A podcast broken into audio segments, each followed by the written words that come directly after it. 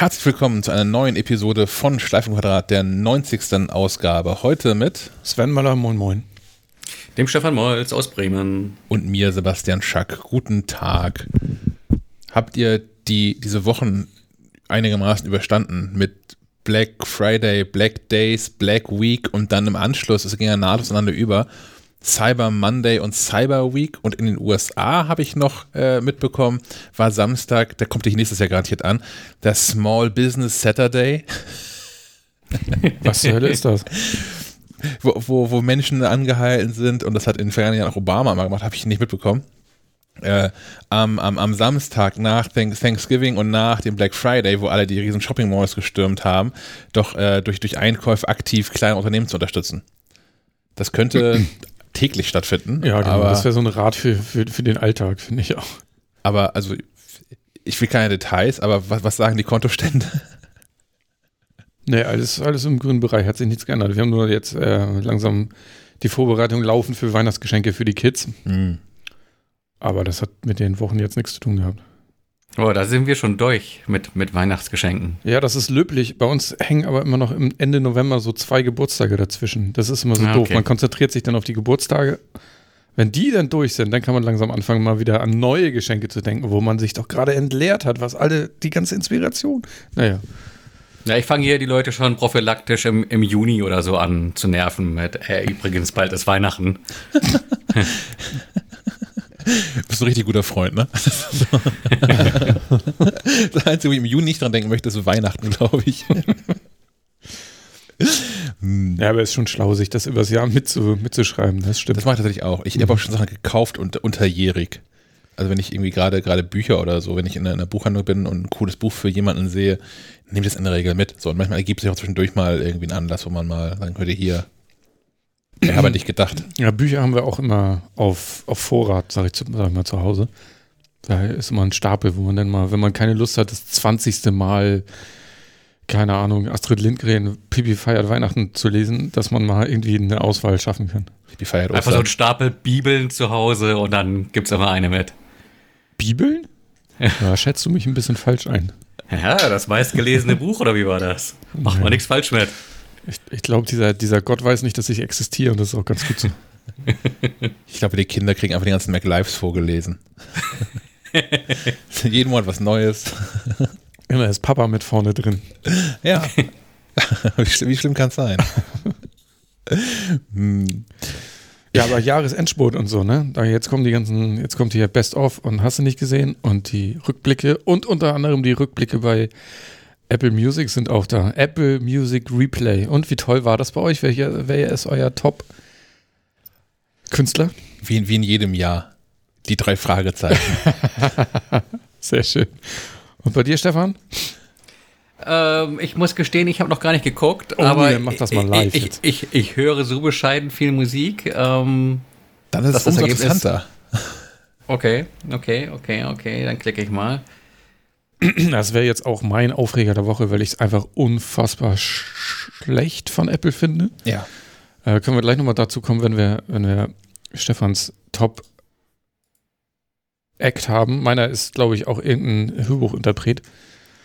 Und wahrscheinlich ganz viele Kindermusik, weil es ja immer noch keine, mh, hm, wie soll ich sagen, Profile auf dem iPad gibt. Das heißt, die, die, die gesamte Kindermusik, die gestreamt wird, läuft natürlich über meinen Account. Ich, ich, glaub, ich, ich glaube, mich sogar daran erinnern zu können, dass wir da wahrscheinlich genau vor einem Jahr drüber sprachen, dass bei dir auch die ganzen ähm, Hörbücher und so mit auftauchen. Na klar. Das hat, da hat sich auch nichts geändert. Weil Apple hat ja immer noch die Hörbücher und Hörspiele mit drin. Und da hätte ich gerne so gerne einen Filter für. Also ich meine, es, mag ja Menschen geben, ähm, die wirklich Wert darauf legen, dass sie so eine Statistik über alles haben, was sie so gehört haben. Aber ähm, so, solange Apple zu doof ist, Gut, vielleicht sind es auch irgendwelche rechtlichen Sachen, vertragsrechtlichen Sachen, vielleicht sind es die Verlage, die schuld sind, wer weiß das schon. Jetzt gerade bin ich mal sauer auf Apple. Ähm, solange Apple zu doof ist, irgendwie sämtlich alles, was, was Bücher und Hörbücher sind, in die Bücher-App zu schieben und ich den Apple Music hören muss, hätte ich da gerne einen Filter für, weil die App heißt halt Music. Und das heißt ja auch irgendwie Apple Music Replay und nicht, nicht Apple Hörbücher Replay. Mhm. Also meine Top-Künstler sind Tariot, Ro Robert Frank, Sam, Sam Feuerbach, Marc Bremer und Arno Strobel. Dem geneigten Musiker wird aufgefallen sein, dass das keine Musiker sind, sondern alles, alles Autoren bzw. Sprecher. Mm, und meine Top-Songs sind die, die wir den Kindern immer vorspielen zum Einschlafen. Das ist ein Traum. Ja, das ist. Und ähm, da ähm, muss man mal im Vergleich äh, gucken, was Spotify da macht. Gut, Spotify sammelt auch Daten ohne Ende, ähm, aber die nutzen sie auch, um dem Spotify, Spotify Wrapped, und das sieht man jetzt auch in den ganzen äh, so, sozialen Medien, die, die, die machen ja auch noch was draus. Die, die Ja. bestellen dir äh, teilbare Grafiken bereit und kannst halt damit teilen und, und äh, Künstler bewerben auch noch oder Podcast oder was auch immer. Die haben ja schon echt Ja, das. Ganze ist ja sowieso eine ziemliche Eigenwerbungsmaschine, Auf jeden bei Fall, der Apple nur an der Oberfläche kratzt. Ja, aber es ist halt auch einfach, es ist einfach so, so unnütz, was Apple da so hat. Ne? Ich habe jetzt, mein, gut, es geht danach jetzt einigermaßen okay weiter. Ich habe auf, also die- für die, die Top 5, die ich so habe an Interpreten, wie gesagt, eins, die drei Fragezeichen, äh, mit 56 Stunden immerhin, das ist also auch gar nicht so viel. Das ist, kriegt, kriegt man hin, wenn man irgendwie zweimal im Jahr vergisst, nachts das wieder auszumachen, das aber Ja, durchläuft. bei mir sind es in Endlosschleife. 130 Stunden, weil ich damit immer einschlafe. Da habe ich Bright Eyes, Bodo Wartke, äh, den Original Broadway Cast von Hamilton und Vikingur Olafsson. Ähm, so, und das ist noch irgendwie, das finde ich noch okay. Dann halt, sind halt die drei Fragezeichen auf 1, das kann ich mir zurecht sortieren. Aber in den Alben geht es ja genauso weiter. Meine Top 10 sind die drei Frage, auf 1 der Fragezeichen mit äh, Höhenangst. Dann das, das Hamilton-Album und auf Platz 3, 4, 5, 6, 7, 8, 9 ähm, sind andere drei Fragezeichen-Folgen, bis dann auf Platz 10 der Soundtrack äh, zu, zu Little Women kommt. Und das ist, ich kann mit nichts anfangen. Ich kann mit einfach nichts anfangen. Ja, und ähm, in dem Fall ist es wirklich die Spielzeit, ne, was natürlich da, das natürlich auch ad absurdum führt, wenn man, wie, wie du es schon sagst, einmal so ein Hörbuch mal anlässt, ist es wahrscheinlich schon in den Top 10, weil das so 26 Stunden dauert oder so. Ja.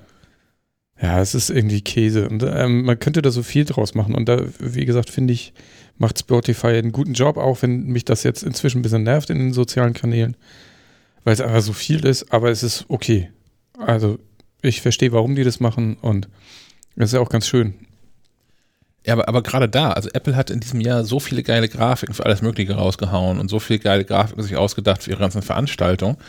Ähm, die sind halt schon mit, mit viel gutem Willen irgendwie Platz zwei unter den, den Musikstreaming-Diensten. Vielleicht auch so nur drei, wer weiß das schon. Spotify wird unangefochten auf der Eins sein. Ähm, Apple sollte da was haben. Also Apple sollten die sein, die sich coole Dinge ausdenken, die Leute dann äh, auf Instagram, Twitter, TikTok, Pinterest, Facebook, hast du nicht gesehen, sharen. Snapchat. Ähm, Snapchat, ja. Um, um, um Werbung ähm, für Apple Music zu machen. Für, für mich ist das eher die gegenteilige Erkenntnis, nämlich die, dass ich tatsächlich 26 Stunden Musik gehört habe dieses Jahr. Insgesamt was? Insgesamt. Ähm, und man sich die Frage stellen kann, hm, ja, dieses Apple Music, lohnt sich das für mich überhaupt? Na naja, gut, jetzt hier äh, mit Family Account wird sich das ähm, anders darstellen, weil die Tochter wahrscheinlich äh, 2600 Stunden oder sowas dann ich, hat, aber Äh, ich habe 2500. Wo kann man denn insgesamt? Ganz oben steht das. Es ist eine Menge Arbeit, den Überblick über alle bla. Also 26 Stunden ist echt nicht viel. Naja. Ja. Naja, ich habe ich, die, die Top 3 ist immerhin so, dass man sich nicht verschämen muss. Äh, Red Hot Chili Peppers, Churches und Daft Punk. Ja, ist doch gut. Ähm, au- Auf Platz 4 verrate ich euch nicht, was. Helene Fischer. nein, nein, nicht ganz so schlimm. Äh, Travis Scott, äh, aber auch nur wegen einem ähm, Song aus dem Soundtrack von Tenet. Der war in irgendeiner Band, oder Travis Scott? Wer ist das? Nee, nee, das ist irgendwie so ein äh, super angesagter in, in der Generation TikTok. Ähm, wo ich das Gefühl habe, dass ich mich in meinem Alter dafür schämen müsste, das jetzt so offen zuzugeben, dass da irgendwas in meiner Liste auftaucht, aber nur, nur gut. Der erste Song ist bei mir von Long Distance Calling auf der 5 und auf der 8 ist bei mir Don't Stop Believing von Journey. So. Hier habe ich natürlich gerade dieses blöde Fenster geschlossen. Ich mache das hier nochmal äh, auf. Ein Augenblick, dein Titel des Jahres werden gleich angezeigt. Mhm. Ähm, so ja, die, die ersten sieben Songs kommen allesamt aus dem Hamilton Musical. Und dann habe ich im Angebot äh, auf der 8 habe ich Exile von äh, Bon Iver und Taylor Swift. Auf 9 habe ich äh, First Day of My Life von Bright Eyes. Und auf 10 ist nochmal was aus ähm, Hamilton. Auf 12 habe ich einen Song von Long Distance Calling tatsächlich. Mhm. Guck an. Mein guter Einfluss. Ja, tatsächlich. Sven ist ja der, der Büro-DJ. nee, schon. ja, stimmt. Und, inzwischen triffst du irgendwie immer einen ganz guten Konsensgeschmack, finde ich. Manchmal, ja. Ne, meistens. Wenn, wenn, ich, wenn du morgen schon hier bist, was meistens der Fall ist, wenn ich reinkomme, dann möchte ich manchmal einfach kurz wieder rausgehen. Da hört man mein, kommt mein wahres Ich durch. Und dann läuft auch mal Black und Death Metal. Ja. Was man halt so braucht zum Aufwachen. Ja. Nun gut, aber ähm, das war's mit dem Apple-Rückblick. Vielleicht lassen sie sich da ja nochmal was einfallen. Das fände ich ganz cool. Ja, das muss irgendwie besser werden. Hm. Ich kann noch äh, aus der Aufregerkategorie kann ich noch was ähm, zu Macs berichten. Ähm, es ist nichts Neues, aber es ist mir nochmal neu aufgefallen. Denn ich sitze jetzt immer noch mit diesem, mit diesem MacBook Pro 13 Zoll M1 hier rum und ähm, das hat eine Touchbar. Ich warte so sehnlichst darauf, dass endlich dieses, dieses MacBook Air geliefert wird ohne Touchbar. Ich hatte tatsächlich ähm, auf dem, auf dem MacBook äh, Pro, was ich vorher hatte, das 15 Zoll Gerät, das da habe ich kaum auf dem Gerät selbst gearbeitet, sondern eigentlich ähm, im Büro äh, mit einer externen Tastatur und Maus und ähm, äh, zu Hause im, im Homeoffice auch. Das neue MacBook, Zoll, MacBook äh, Pro 13 Zoll ist hinreichend klein und kompakt. Damit habe ich auch häufig auf dem Sofa irgendwie gearbeitet. Und da hat man unweigerlich mit dieser Touchbar zu tun. Und die ist einfach nach wie vor ganz, ganz, ganz schlimm. Ich bin sowas von verstimmt darüber, gelinde gesagt, ähm, dass das Ding sich ständig ausblendet. Und dann muss man zweimal tippen, bis irgendwas passiert. Und manchmal hakt das Ding so ein bisschen. Und dann muss man drei, viermal tippen und dann wird irgendeine so Aktion sechs Sekunden verzögert, fünfmal ausgelöst. Und ähm, die ist einfach nicht fertig, die ist einfach nicht gut. Und ich ähm, sehne dem, dem MacBook Air entgegen, dass er keine Touchbar hat. Ja, so viel Gut. dazu. Also es ist einfach nur, dieser Podcast ist ja auch Therapie Mhm. und ich dachte, bevor ich das, das, das MacBook hier in die Wand klatsche, deswegen ähm, ventiliere ich hier einfach nochmal ein bisschen. Sehr gut. Du, äh, habt ihr, Stefan, hast du eigentlich auch ein Touchbar MacBook oder hast nur du eins, Sven? Ne, Ich habe auch eine Touchbar und ich glaube, ich habe die genau fünfmal benutzt. Okay, aber du hast ja auch das, das meistens zugeklappt irgendwie da äh, auf dem Schreibtisch liegen, ne? Äh, Genau so ist es. Ja. Wie, wie, wie- kommst du damit zurecht, Sven? Bist du, bin ich einfach nur zu doof? Oder? Selten. Ja. Okay. Ich scheitere manchmal schon daran, keine Ahnung, den Bildschirm heller zu machen. Also. Nee, ich, be- also, i- i- im Büro sitze ich auch mit der externen Tastatur, da brauche ich den selten. Ähm, zu Hause, mh, ja. ja ich Erinnert ihr euch noch an, an diese, ah, das war so eine Designstudie, ich weiß nicht mehr ganz genau, wie sie hieß. Irgendwas aus, aus dem wilden Russland oder die Richtung. Das war, Op Optimus hieß die, glaube ich. Oh ja. Ähm, so, so eine Tastatur, in der jeder, jede Taste ein eigener Bildschirm war. Was, was erst so super do- doll und knallbunt und ähm, als will man haben irgendwie im Raum stand, aber ja, zur Vaporware verkam. Da wurde Jahre immer wieder drüber berichtet. Am Ende des Tages kam da, glaube ich, so eine so ein Zusatz-Keyboard raus, so gefühlte fünf Tasten und dann auch nicht mehr farbig, sondern auch nur so, so E-Paper, glaube ich. Äh, und äh, ja, fern, fernab von dessen, was es ursprünglich sein wollte. Aber das erinnert mich so ein bisschen an, an das, was, was, was die Touchbar ist.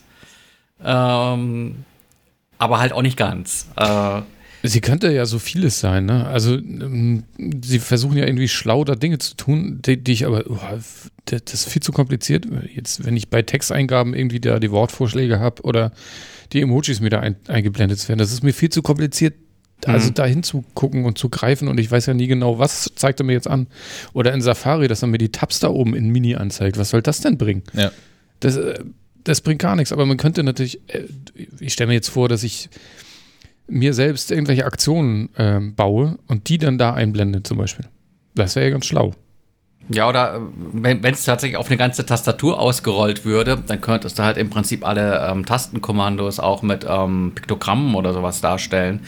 Wobei es den Ansatz ja auch schon gibt, dass, ähm, da gibt es auch einen Hersteller, dessen Name mir gerade entfallen ist, der ähm, äh, vor Jahren vielleicht noch populärer war, ähm, der auch Apple-Tastaturen umgebaut hat mit ähm, Layouts, auf denen quasi die ganzen ähm, Kürzel gespiegelt waren zu Programmen wie Logic oder äh, irgendwelche Schnittprogramme wie Final Cut etc. Und dann auch ähm, farblich voneinander abgesetzt und in Gruppen sozusagen organisiert. Also da konntest du schon ähm, optisch auf den ersten Blick erfassen, ähm, okay, da muss ich hindrücken, um das zu tun und nicht irgendwelche Tabellen auswendig lernen. Noch, noch, noch die günstigere Variante sind irgendwelche Schablonen, die man auf die Tastatur drauflegt. Nein. Nein, nein. Nein. Aber das will man nicht. Das ist wie ein Kotzehacken. Ein, bitte was? Naja, das ist, das ist so, so zäh und gummiartig und die, wenn man, wenn die ein bisschen dreckig ist, kommt. Kotze hacken. Ja, Ich habe es einfach nicht verstanden. okay. Okay, jetzt ist es eklig. ja. Und wenn, wenn man nur entweder ein bisschen dreckige Finger hat oder diese, diese Folie schon ein bisschen abgenutzt ist, dann kommt die immer mit hoch, wenn man die Hand davon hoch. Nee, nee, nee, macht, kauft solche Dinger nicht. Das ist ganz schlimm. Aber so, so E-Ink-Tastaturen, ähm, das wäre auch für Apple was tatsächlich, ne? Also beziehungsweise für alle, aber auch gerade so für, für, für, für äh, Laptops, glaube ich. So dass du tatsächlich irgendwie ein MacBook, ein MacBook-Typ überall hinschicken kannst. Das könnte auch nochmal die ganze Distribution von den Dingern einfacher machen, weil du einfach beim Setup des Dings ja sagst, Deutsch. Und dann erscheint halt eine deutsche Tastatur auf dem, auf dem Keyboard. Und du könntest variieren, so wie auf dem iPad. Genau. Genau, und gerade wenn man so im, im, in, in Programmiererstimmung ist oder so, also fürs Programmieren ist häufig die Amerik das amerikanische Tastaturlayout besser geeignet, weil diverse Sonderzeichen einfacher zugänglich sind. Ähm, sowas. Also ich, ich also auch das, diese Optimus-Tastatur damals, ich fand die total reizvoll. Die hätte ich gerne ausprobiert. Hm, Ich kenne mich jetzt der, bei, bei der Konkurrenz nicht so aus, aber ich meine auch mal eins gesehen, das war glaube ich auch ein Chromebook oder so, was hier oben so einen richtig fetten Streifen hat. Oder ist es ein Microsoft-Ding? Gute Frage. Weiß ich nicht. Äh, Ja, da ist noch viel drin, aber die Touchbar ist nur wirklich äh, komplett überflüssig. Ja. Finde ich auch. Sie muss, jetzt zumindest, oder sie muss besser werden. So, was, was ich gestern hatte, Ja, so wie sie ist jetzt, ist sie überflüssig. Ja.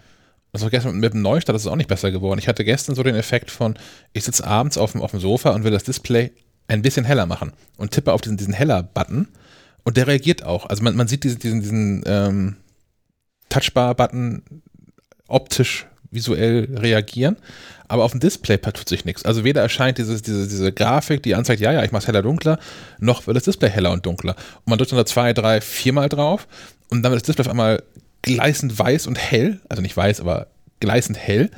Und dann zählst du nochmal 21, 22 und dann kommt diese Grafik aufgepoppt, die dann langsam hochzählt, irgendwie sieben Striche, die Displayhelligkeit ist okay. Das Moment, das war auf dem? auf dem, neuen? ja, ja, ja. Ist Krass. aber auf dem neuen auch scheiße. Ja, hätte, hätte ich jetzt nicht gedacht. Aber da, ja. Kann man nicht diesen Daemon für, für die Touchbar irgendwie neu starten mit irgendeinem Terminal-Befehl? Bestimmt, aber es ist halt eine Tastatur. Ja, ich ja. möchte nicht meine Tastatur neu starten müssen. Wir brauchen Firmware-Update bestimmt. Und die, die gab es für die Bluetooth-Tastatur. Ich habe die, die erste Apple Bluetooth-Tastatur damals, also von diesen neuen gekauft, die zwei Batterien hinten drin haben und also die bis, bis vor kurzem noch verkauft haben, die nicht ganz flachen, die noch ohne Lightning-Anschluss, so rum. Ähm, und da gab es irgendwann mal ein Firmware-Update für. Hab Weil ich- neue ich Buchstaben mich oder was ich, ich habe keine Ahnung. So, also, Ich glaube, das war irgendwas wegen, wegen Batterieverbrauch oder sowas. Naja, das ist ja, sinnvoll. Ja, ja, aber trotzdem. Das ist ähnlich bekloppt wie die ganze Smart Home Gedöns. Ich, gestern hatte ich ein, ein, gestern Abend, nee, vorgestern Abend gab es ein, ein, ein Update für zwei meiner Leuchtmittel. Okay. Was, was soll Die passieren? können neue, neues Licht dann ja. plötzlich. Ach, Na, ich hatte, ich hatte hier gestern das Phänomen, dass ich äh, an meinem Schreibtisch rumschrauben musste und dazu das Thermostat der Heizung abnahm. Dann habe ich es wieder dran gesteckt und irgendwann kriege ich eine Nachricht mit, äh, ach, du kannst mal die Batterie tauschen.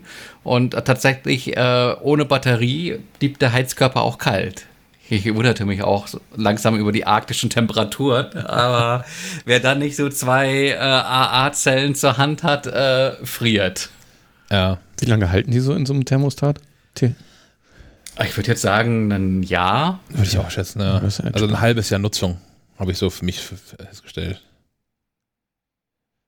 Aber ich bin auch, also was ich nicht hinbekomme, und ich habe jetzt dieses wieder verpassten Zeitpunkt, die einfach mal provisorisch, prophylaktisch, äh, alle mal zeitgleich zu wechseln. Weil ich, ich, also ich habe so den, den, den Effekt nämlich, dass wenn dann einer irgendwann mal sagt, ich bin gleich leer, Das ist wie mit den Rauchmeldern. Ne? so, genau. Dann habe hab ich so vier, vier, fünf von diesen, diesen Heizkörperthermostaten, von diesen smarten, die dann im Abstand von wahrscheinlich jeweils einer Woche auch sagen, hallo, ich bin auch leer.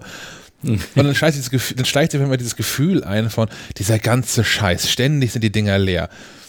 Ähm, Mach dir doch mal eine Notiz. ja, ich habe jetzt, Hey Siri, neue Notiz. ich hab jetzt einen, einen Kalendereintrag, das hatte ich mir angelegt. Sehr gut. Ja, aber besser mit Batterie als, als mit Steckdose, oder? Ja, äh, Thermostate? Hä? Gibt's Ja. das? Ja. Ja, bestimmt nicht, aber auch aus gutem Grund. Ja. Wobei ich bei anderen Dingern das schon ganz cool fände mit Steckdose. Also ich habe so, so Raumluftsensoren, habe ich zum Beispiel von ähm, Eve im, im Schlafzimmer. Und da sind auch irgendwelche Batterien drin. Und dann ist, okay, hier könnte optional irgendwie so ein USB-Stecker hinten dran sein. Das, das steht immer am selben Platz. Eigentlich, eigentlich gucke ich da nie drauf. Das ist halt ein Sensor und der äh, löst halt andere Aktionen aus. Ich mache mit dem Gerät selbst nie irgendwas. Das könnte einfach immer Strom haben. Ähm, äh, Ikea hat ja angefangen, äh, normale Batterien aus dem, aus dem Sortiment zu nehmen und verkauft nur noch Akkus.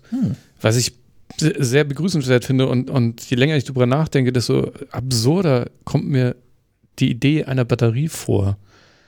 Also normaler Batterie, wo du quasi, du kaufst da so ein, so so ein Stück, wo irgendwie ganz viel Zeug drin ist. Ich weiß nicht, was alles in der Batterie ist, aber das sind ja bestimmt keine, Nicht essbar. nicht, auf keinen Fall essbar. Alles giftige Sachen, denke ich mal. Und da ist halt ein bisschen Strom drin und das kaufst du. Und wenn es leer ist, schmeißt es weg. Ja. Das, das ist doch total absurd. Das sollte heute mal einer vorschlagen, ne? Ja, ist krass, wie sich das so wandelt. Das, das, Problem, das Problem mit den äh, sich leerenden Batterien ähm, hatte ich hier auch mit, mit dem Türschloss, dem äh, Nuki Smart Key, äh, Smart Lock. Ähm, das ist auch mal zu den ungünstigsten Zeitpunkten leer. Wird betrieben auch durch so vier ähm, Mignon-Zellen. Ähm, da hat jetzt aber der Hersteller nachgebessert, indem er so einen Akku-Pack nachgeschoben hat, dass du quasi eins zu eins gegen die Batteriehalterung austauschen kannst, das deutlich länger halten soll und äh, das äh, ist der Gag, einen USB-C-Port, glaube ich, ähm, eingebaut hat, mit dem du das äh, Schloss laden kannst, indem du dann einfach eine Powerbank über Nacht Ja. dranhängst. Und das finde ich äh, ziemlich clever. Das habe ich, ähm, ich, ich liebäugle ja schon seit, seit Monaten damit, ähm, von, von Ikea mal diese Fürtour Verdunklungsrollos zu kaufen, die äh, HomeKit-kompatibel sind. Und die haben das ja auch. Die sollen ja auch ein halbes Jahr lang halten, haben aber so, einen- so einen Mini-USB-Stecker und man kann da so eine Powerbank dranhängen und das ist einfach geladen. Soll wir ein halbes Jahr halten. Ähm, also hält länger als ein halbes Jahr. Äh, ich habe das Ding ja irgendwann. Nur weil im- du das im- immer drunter lässt. Nein, Du nein, machst ich, ja nie hoch. ich, ich mache jeden Tag zehnmal hoch und runter und da freue mich dran, dass das irgendwie so funktioniert, wie es funktioniert. Mein, äh, mein, mein, mein tollster Batteriekauf der letzten Zeit, ich habe auch keine Akkus gefunden, äh, die das ersetzen könnten und aber auch kein Gerät, in dem man die hätte laden können dann. Ähm, ich habe auch von, von Eve habe ich diese, diese Door and Window Dinger, also die klebt man ähm, auf, die, auf die Tür und auf den Türrahmen und dann erkennt das Ding, ob ein Tür oder ein Fenster offen steht oder nicht. Kann man zum Beispiel im Bad super machen, äh, wenn Fenster auf, einfach mal nicht heizen vielleicht, das ist eine gute Idee. Ähm, und da sind, ich gucke gerade, wie die hier heißen, ähm, das, sind, das sind auch Doppel-A-Batterien, völlig verrückt, äh, aber halbe Höhe. Die sind also so Ja, dick ja. wie eine Doppel-A-Batterie, aber Mhm, nur halb so hoch. Ja. Und ähm, Die sind auch immer gleich so teuer, oder? die sind arschteuer. Ich habe hier, also man, es gibt ja in verschiedenen Geschmacksrichtungen dann auch am Ende des Tages. aber ich habe hier, Alibaba gibt es die bestimmt auch. ich habe hier für vier Stück habe ich 15 Euro bezahlt. Ja, gut, das waren auch die Prime-Dinger. Es gab die auch irgendwie für 10, aber ich sollte noch jetzt kommen dann. Wahrscheinlich ist es dann günstiger, die Sensoren neu zu kaufen mit beigepackten Batterien als. Ah, da kennst du aber Eve schlecht. Ist nicht so wie früher die Drucker. Die sind nicht bekannt dafür, die günstigen Sachen herzustellen. Aber die funktioniert halt auch. Ich habe diese, diese Eve Dawn Window, das war, glaube ich, eine der ersten Sachen, die sie auf den Markt geschmissen haben, vor Jahren ja schon. Und läuft bis heute tadellos. Ähm, aber ja, diese, diese komischen Batterien, das ist alles. Hm. Gut. Kommen wir zu Neuem aus Cupertino? Ja, ich finde schon. Mhm. Ähm, Gibt's da was Neues? Ich meine, die haben die jetzt rausgeballert ohne Ende. Die dürf, dürfen noch leer sein. ich habe ja schon äh, äh, gestern Abend, ne? Ja. Ich, ich, hatte, ich wollte schon nicht ins Büro kommen heute. Äh, gestern Abend habe ich in dieser Gerüchteküche wieder gelesen, dass nächste Woche Dienstag vielleicht noch was kommt. Mhm. Und ich mache das wahr. Ich, ich, ich mache das einfach nicht. ich habe das letzte Mal schon gesagt, wenn, wenn Apple jetzt noch irgendwas, ich mache ich einfach nicht. Okay. Dann mache ich einfach nicht mit. Hört ihr das, Apple? Lass das mal, sonst muss ich das alles alleine machen. Ja. Vielleicht ist das ja mal meine Chance in Sachen, ich möchte es nicht sagen, aber ja, also wenn, wenn es die AirTags wären, dann wirst du, wirst du schon testen müssen. Das ist schon richtig. Ja, ist ja schon fertig quasi. Na, die, die Kopfhörer stehen ja auch noch aus, aber das wäre echt schlechtes Timing in Sachen Weihnachtsgeschäft. Ja. Ja, aber es sind nicht alle so schlau und kaufen Weihnachtsgeschenke so früh wie du. Also, wenn die jetzt vor naja, Weihnachten noch da wären, wäre schon okay. Das Problem ist, Apple macht sich wahrscheinlich keinen Gefallen mit, wenn sie irgendwie so einen Teil wie ah, Kopfhörer, die ihnen wahrscheinlich aus den Händen gerissen werden, ähm, ankündigt und äh, wahrscheinlich tags darauf sind sie auch gleich schon vergriffen und lieferbar dann wieder ab Februar. Ja. Ich glaube, das äh, schürt mehr Hass, als dass es irgendwie äh, Umsatz und gute Laune bringt. Aber die AirTags sind äh, gewünscht. Wir haben ja mal eine Umfrage gemacht und äh, von allen Dingen, die so nächstes Jahr passieren, sind die AirTags äh, ganz vorne dabei. Danach noch Macs, weil die natürlich auch spannend sind und Apple Watches und iPhones und iPads und AirPods sind irgendwie egal. Hm. Ja. Ich kann es ein Stück weit verstehen. Also ja. iPad ist halt so, das ist halt irgendwie, iPad ist ein iPad, da findet niemand schlecht, glaube ich. Da ist aber klar, was du bekommst und da ist auch wenig Aufregung drumherum, weil die werden halt jedes Jahr ein bisschen schneller und ab und zu ändert sich das Design und ab und zu ändert sich die Displaygröße. Ist schon alles irgendwie gut. Ähm, das ist aber ja gerade unter, unter Menschen, die jetzt uns auf Instagram folgen oder gar Teil unserer Telegram-Gruppe sind, dass die jetzt gerade also ein bisschen ähm, Richtung der neuen Macs gehypt sind, verstehe ich auch. Meinst du, voll ganz. Meinst du, wir haben, also, haben da ein, eine Mitschuld? ja, ja, ich würde es gar nicht Schuld nennen, also weil ähm, die sind aber wirklich geil. Es ist halt nicht so, dass es irgendwie jetzt so irgendwie groß geredet werden muss oder so. Es gibt einfach, außer der Touchbar, gibt es nichts, was man an diesem MacBook wirklich schlecht finden kann. Kamera. Und der Kamera. Kamera, ja, ja, ja, ja. Aber auch die, ich muss sagen, ähm, ich muss dann ein Stückchen weit zurückrudern. Ähm, ich habe das nochmal im Vergleich gemacht gestern ähm, äh, mit, mit äh, einem anderen 13 Zoll MacBook Air, was ich noch zu Hause habe. Und ähm, das Bild, was, was, das MacBook Pro M1 hier macht, ist schon signifikant besser als das von den ähm, Intel MacBooks, von den alten. Ähm, und das liegt ausschließlich an Software. Nach wie vor ist es nicht gut, aber es ist ähm, unter normalen Umständen ist es brauchbar. Na gut, da wird Apple ganz klar von dem profitieren, ähm, was er halt in Richtung iPhone an ähm, KI und Co. für die Bildverbesserung entwickelt haben. Und quasi Abfallprodukt. Das denke ich auch. Ist auch ähm. immer wieder Wahnsinn, wenn man sich vorstellt, was, was Apple aus dem iPhone an Fotos rausholt, wenn man sich vor Augen führt, was da für mickrige Sensorik und Plastiklinsen und sonst was dran steckt.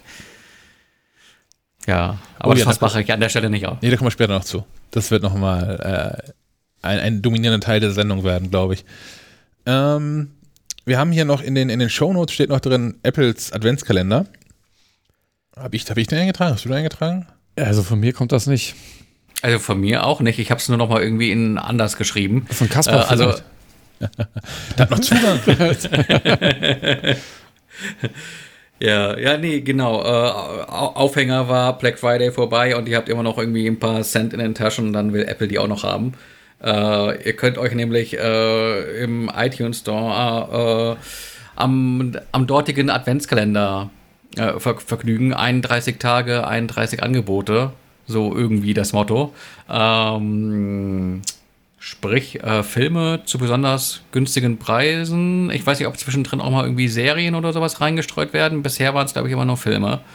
Ähm, heute im Angebot ist, glaube ich, Frozen 2. Also, oh. wer sich. Ja, ich glaube 3,99. Also, ich glaube, der Preis ist heiß. Ähm, vielleicht, um, um, um die Kinder über die Weihnachtstage zu bespaßen, die den Film aber sicherlich schon hundertmal gesehen haben, also dafür affin Sie sind noch zu klein, ähm, haben noch gar nichts in der Richtung gesehen. Hm. Ich weiß nicht, am, am 1. Dezember, glaube ich, direkt oder am 2. gab es Knives Out, auch für 3,99. Das fand ich, da habe ich, hab ich zugeschlagen. Aber die gibt es doch auch schon auf Netflix. Und? Haben ist besser als brauchen. Ja, ich unterscheide ja immer ganz klar zwischen Filmen, die man sehen kann und welchen, die man haben muss, weil sie irgendwie einen, einen, einen Wert auch äh, über dieses und das nächste Jahr vielleicht hinaus haben. Ich habe ich hab Knives Out im Kino gesehen, ich fand den super und auf Netflix ist er auch garantiert irgendwann wieder weg. Und dann kommt wieder der Tag, an dem ich den mal gucken will und dann ist er wieder bei iTunes für 15 Euro drin oder so. Den Spaß kenne ich schon. Aber wer, wer sowas dauerhaft übrigens haben möchte, so ähm, lustige lustige Angebote und so. Es gibt, habe ich glaube ich schon mal empfohlen, die App Cheap Charts, ähm, die ständig wahrscheinlich auch automatisiert sich äh, anguckt, was sich eigentlich, äh, wie sich die Preise im App Store so, äh, im, im iTunes Store und auch im App Store entwickelt haben ähm, und eine Empfehlung geben. So, heute ist auch natürlich dabei, äh, hier die Eiskönigin 2 Frozen 2 äh, von 14 Euro auf 4 Euro runter. Da kaufe ich zwei. Siehst du? Ansonsten sind hier viele, diesmal sind irgendwie viele, viele Horrorfilme, die heute irgendwie gerade günstig sind. Friedhof am Ende der Welt, Slashed, The Priest, Todesengel. das ähm, klingt nach, nach heißer C-Ware. Ja.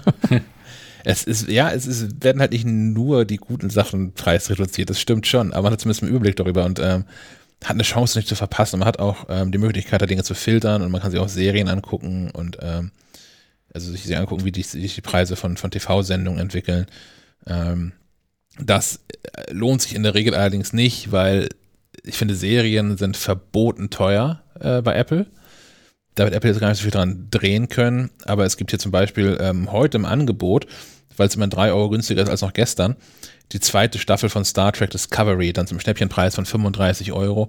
Und ähm, wenn man, äh, nach wie vor ist es so, dass man Serien auf, auf iTunes nur in einer Sprache bekommt. Das heißt, wenn man zufällig auch noch beide Sprachversionen haben möchte, zahlt man 70 Euro. Ähm, wow. Aber ja, momentan gibt es Angebote. Jeden Tag mal reingucken. Vielleicht was Gutes dabei. Ich habe sonst noch eine Neuigkeit, ähm, die ich entdeckt habe im Zusammenhang mit dem M1 MacBook. Ähm, wir produzieren hier unseren Podcast ja mit, mit äh, Reaper, Reaper.fm und haben da Ultraschall drauf laufen. Und tatsächlich ist Reaper die einzige Software, die nicht so richtig rund auf diesem M1 MacBook läuft. Also auch durch Rosetta durch nicht. Was heißt das? Ähm, alle Funktionen sind da. Also wenn man die, die, die Intel-Version nutzt von, äh, von Reaper, sind alle Funktionen da, auch alle Plugins, alle Audio-Plugins, die Ultraschall mitbringt, ähm, funktionieren alle tadellos.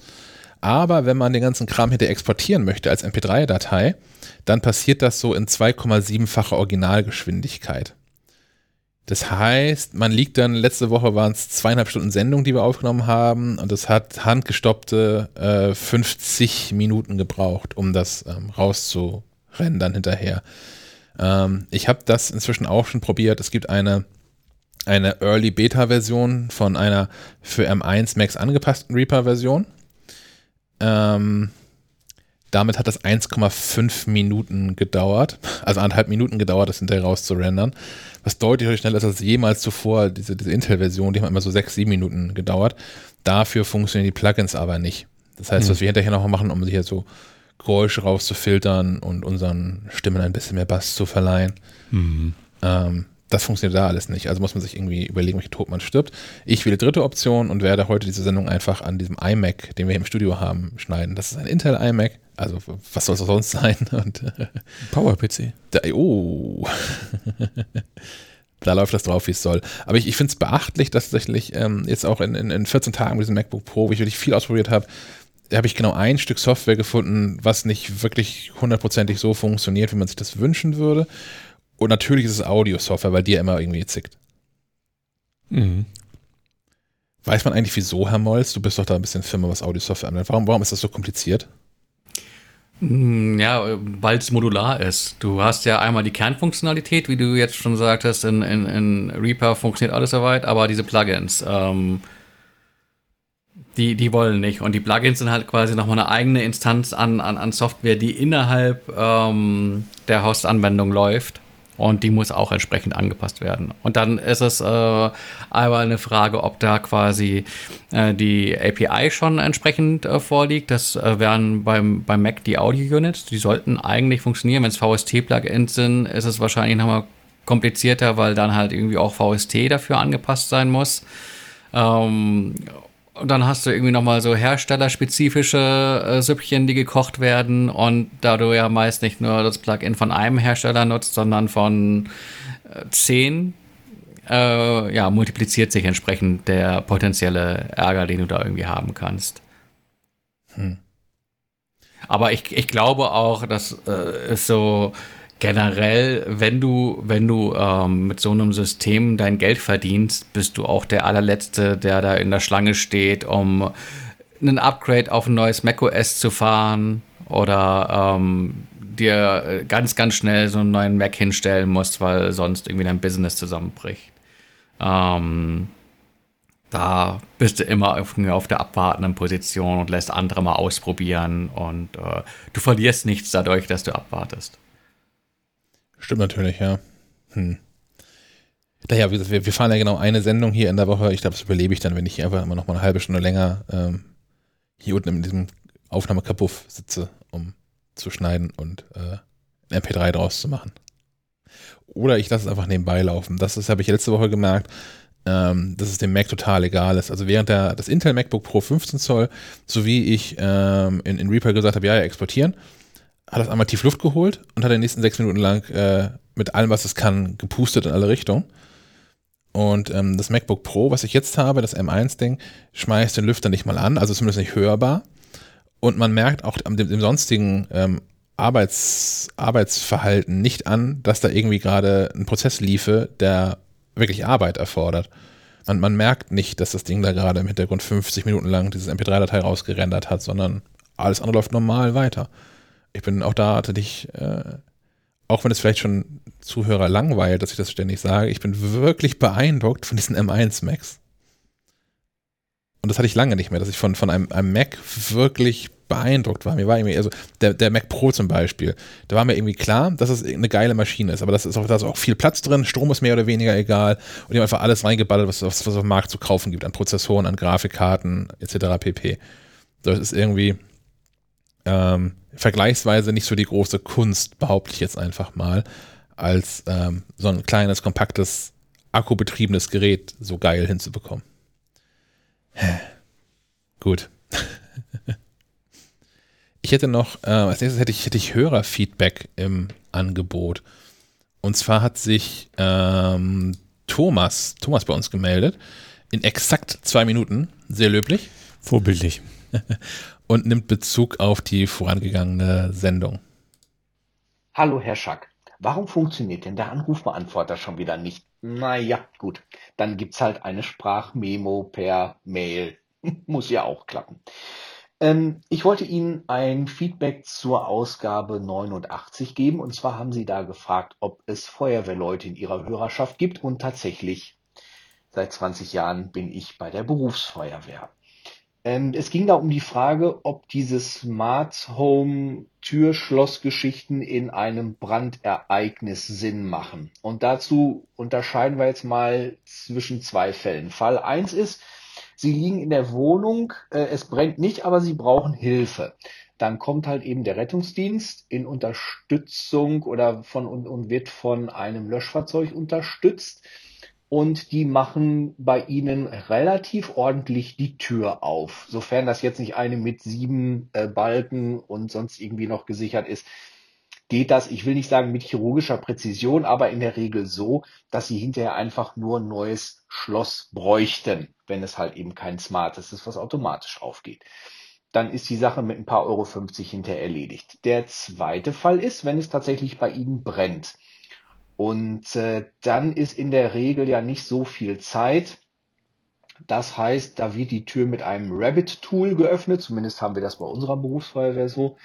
Und danach ist von ihrer Tür und der Zage, sagen wir mal, Brennmaterial übrig. Das würde bedeuten, dass ein Smart Lock, wenn es sich denn im Ernstfall von selbst öffnen würde und den Zutritt für die Feuerwehrleute gewähren würde, doch einen gewissen Schaden verhindern könnte und sich so halt eben auch vielleicht irgendwann rechnet. Auch wenn ich natürlich Ihnen und allen Hörern niemals wünsche, dass so ein Fall 1 oder 2 eintritt. Jetzt wäre natürlich interessant zu wissen, ob die Feuerwehr auch testet, ob die Tür offen ist vorher. Oder ob die direkt einfach gegen die Bremsen. Aber vielen Dank, Thomas. Das, sind gute Einblicke. Ja. Über, über, dieses Telegram habe ich auch noch eine, eine, Nachricht von einem Leser erhalten. Ähm, ich habe jetzt allerdings, bin da nicht weiter in die Diskussion reingestiegen, habe jetzt auch nicht gefragt, ob ich das so ganz offiziell hier mit in, in, in den ähm, Podcast nehmen darf. Aber äh, so die Essenz war, ich glaube, das äh, kann man sagen, mit die Antwort ist, es kommt drauf an und es ist kompliziert. Ähm, Gab es eine differenzierte Betrachtungsweise, ob das ein Einfamilienhaus ist oder ein Mehrfamilienhaus. Äh, und ähm, durchaus schlaue Worte. Und ich glaube, wenn man da irgendwie wirklich Entscheidungen treffen will, ob man da jetzt irgendwie das, das, das Smart Lock äh, irgendwelche äh, Feuerwälder, Feuermeldern unterordnet, ähm, dann ähm, sollte man vielleicht irgendwie nochmal jemanden fragen, der vom Fach ist. Ja, man, klar, es gibt natürlich den Weg, aber es gibt natürlich auch immer noch den anderen Weg, dass halt, wenn man mal schnell aus der Haustür raus muss, und in Panik ist und die vielleicht auch noch abgeschlossen ist, weil Sicherheit und so, und man den Schlüssel gerade nicht findet, ist vielleicht nicht ganz geil, wenn, wenn die Tür schon auf ist. Also in, in der Gefahrensituation. Also nicht nur, dass die Feuerwehrmänner reinkommen, sondern dass man selbst auch vielleicht schneller rauskommt, weil man in, in der Panik die Schlüssel nicht findet. Oder ja, so. aber äh, ganz konkret, ähm, das war auch ein Beispiel, das genannt wurde. Ähm, was ist beim Fehlalarm? So ein äh, Rauchmelder ist ja nicht unbedingt immer total verlässlich. Und ein Fehlalarm kann theoretisch auch auftreten, wenn man gerade nicht äh, im Hause ist. Mhm. Und ähm, dann besteht quasi das Problem, dass die Bude zwar nicht ausbrennt, aber Leute reinlaufen und dir die Sachen raustragen. Ähm, da war ein Lösungsansatz, den ich schlau fand, zu sagen, okay, man verknüpft mehrere Rauchmelder und löst quasi das Schloss nur aus, wenn das Signal von mehreren Geräten sozusagen bestätigt wird. Mhm. Aber ähm, da wäre ich mir jetzt so aus dem FF gar nicht sicher, oder ich bin mir eigentlich relativ sicher, dass das mit HomeKit so in der Form nicht gehen würde. Das was nicht gehen würde in der Form dass man zwingenderweise mehrere Rauchmelder in Auslösung braucht, um dann. Ja, ja. Also ich, ich weiß es nicht, aber es ist auf jeden Fall ausreichend komplex, als dass das eine Sache ist, die man nicht zwischen Tür und Angel ähm, besprechen kann. Was man zwischen Tür und Angel sprechen kann, ist der, der erste Punkt von, von Thomas, äh, dieser Anrufbeantworter der liegt nur so bedingt in unserer Macht. Also die, die IT hat hier so eine, so eine Telefonanlage, die in der Cloud ist und manchmal geht das alles irgendwie nicht. Das ist so meine, meine grundsätzliche Erfahrung. Ich habe auch die Erfahrung, ich nenne jetzt auch mal keinen Namen von dem, von dem Hersteller. Es ist leider nicht das Unternehmen, bei dem ich vorher gearbeitet habe, Addix. Deren Astimax Telefonanlagen waren wirklich, wirklich gut. Ähm, kann ich jetzt auch mit zehn Jahren äh, Abstand sagen. Aber die, die wir haben, die hat auch so die Sachen, äh, grundsätzlich kann man da sich auch mit einer App anmelden und dann sollte eigentlich auch das Smartphone klingeln, wenn jemand mich anruft. Das passiert häufig dann aber erst nach dem vierten, fünften Klingeln, sodass ich eigentlich immer nur noch äh, die, die Meldung auf dem, auf dem iPhone habe, jemand hat versucht, dich anzurufen. Danke dafür. Was ein bisschen schade ist. Ähm, grundsätzlich haben wir diesen Anrufbeantworter, den klassischen, ja auch eher mal so als Gag gestartet, in dem, in dem Wissen, dass das niemand nutzen wird. Und dann haben Menschen angefangen, das zu nutzen. Und äh, grundsätzlich auch, ich glaube, zum, zum Wohle aller ähm, hat Thomas da schon eine, eine richtige Lösung gefunden, einfach ein Audio-File per Mail zu schicken. Ansonsten aber für alle anderen auch, ähm, wird ja hier auch mal fleißig mit angesagt und auch gleich nochmal die äh, Nummer von unserem Schleifenquadrat-Telefon, das man über WhatsApp, Telegram, Signal und Co. erreicht. Denn wenn man solche Sprachnachrichten ähm, einspricht und verschickt, dann ist ja meistens die Audioqualität signifikant besser als bei diesen Telefonanrufbeantworter-Geschichten. Äh, und da freuen sich dann auch die Hörer hinterher wieder drüber. Das ist ein, ein, ein großer glücklicher Kreis, dass sich das schließt. Alternativ könnt ihr auch jederzeit gerne Fax schicken. Sebastian liest das dann vor. Das würde ich machen, ja. Aber die Nummer verrate ich nicht. Den Anrufbeantworter von Schleifenquadrat erreicht ihr unter der Telefonnummer 0431 200 766 705. Ihr könnt dem Team auch eine Sprachnachricht bei iMessage, WhatsApp, Signal oder Telegram schicken.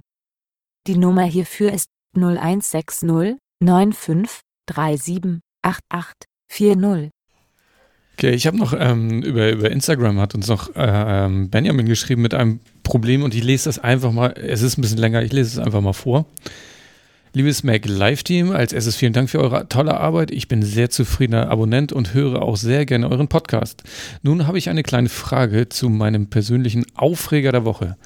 Dieses Wochenende habe ich den Apple Support kontaktiert wegen meiner Apple Watch S4. Der Akku hält keinen Tag mehr. Der Support war wirklich gut und zielführend. Da meine Uhr gerade noch mit der Apple Care Plus versichert ist, wurde ein Expresstausch in die Wege geleitet. Heute ist nun das Paket per UPS eingetroffen. Der UPS-Fahrer hat mich direkt darauf hingewiesen, dass die Verpackung etwas beschädigt sei, der Karton sei aber nicht beschädigt. Viel mehr konnte ich dazu auch gar nicht sagen und eine Unterschrift war infolge der besonderen Corona-Lage auch nicht notwendig. Nun musste ich beim Auspacken leider feststellen, dass sich im Paket keine Uhr befindet.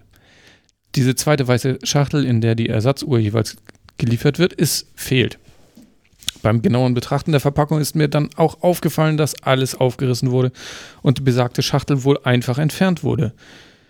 Ich habe natürlich sofort UPS angerufen und dann aber und wurde dann aber an Apple verwiesen, da hier wohl nur der Sender eine Nachforschung einleiten kann.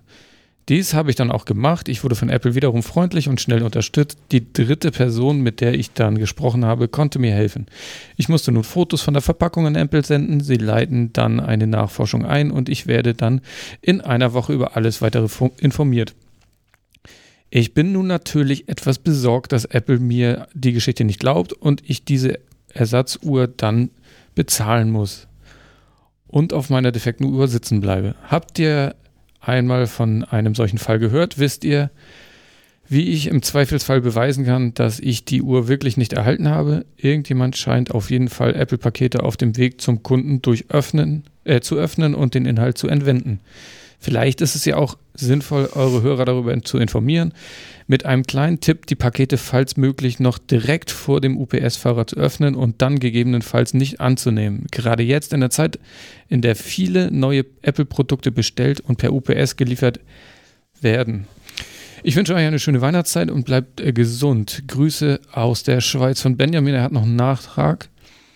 Ich musste als Sicherheit meine Kreditkarte angeben. Der Neupreis einer Apple Watch wurde auf der Kreditkarte reserviert. Die Reservation wurde aufgehoben, sobald die defekte Uhr zurück bei Apple ist. Nun habe ich in der App von meiner Kreditkarte gerade festgestellt, dass diese Reservation gelöscht wurde.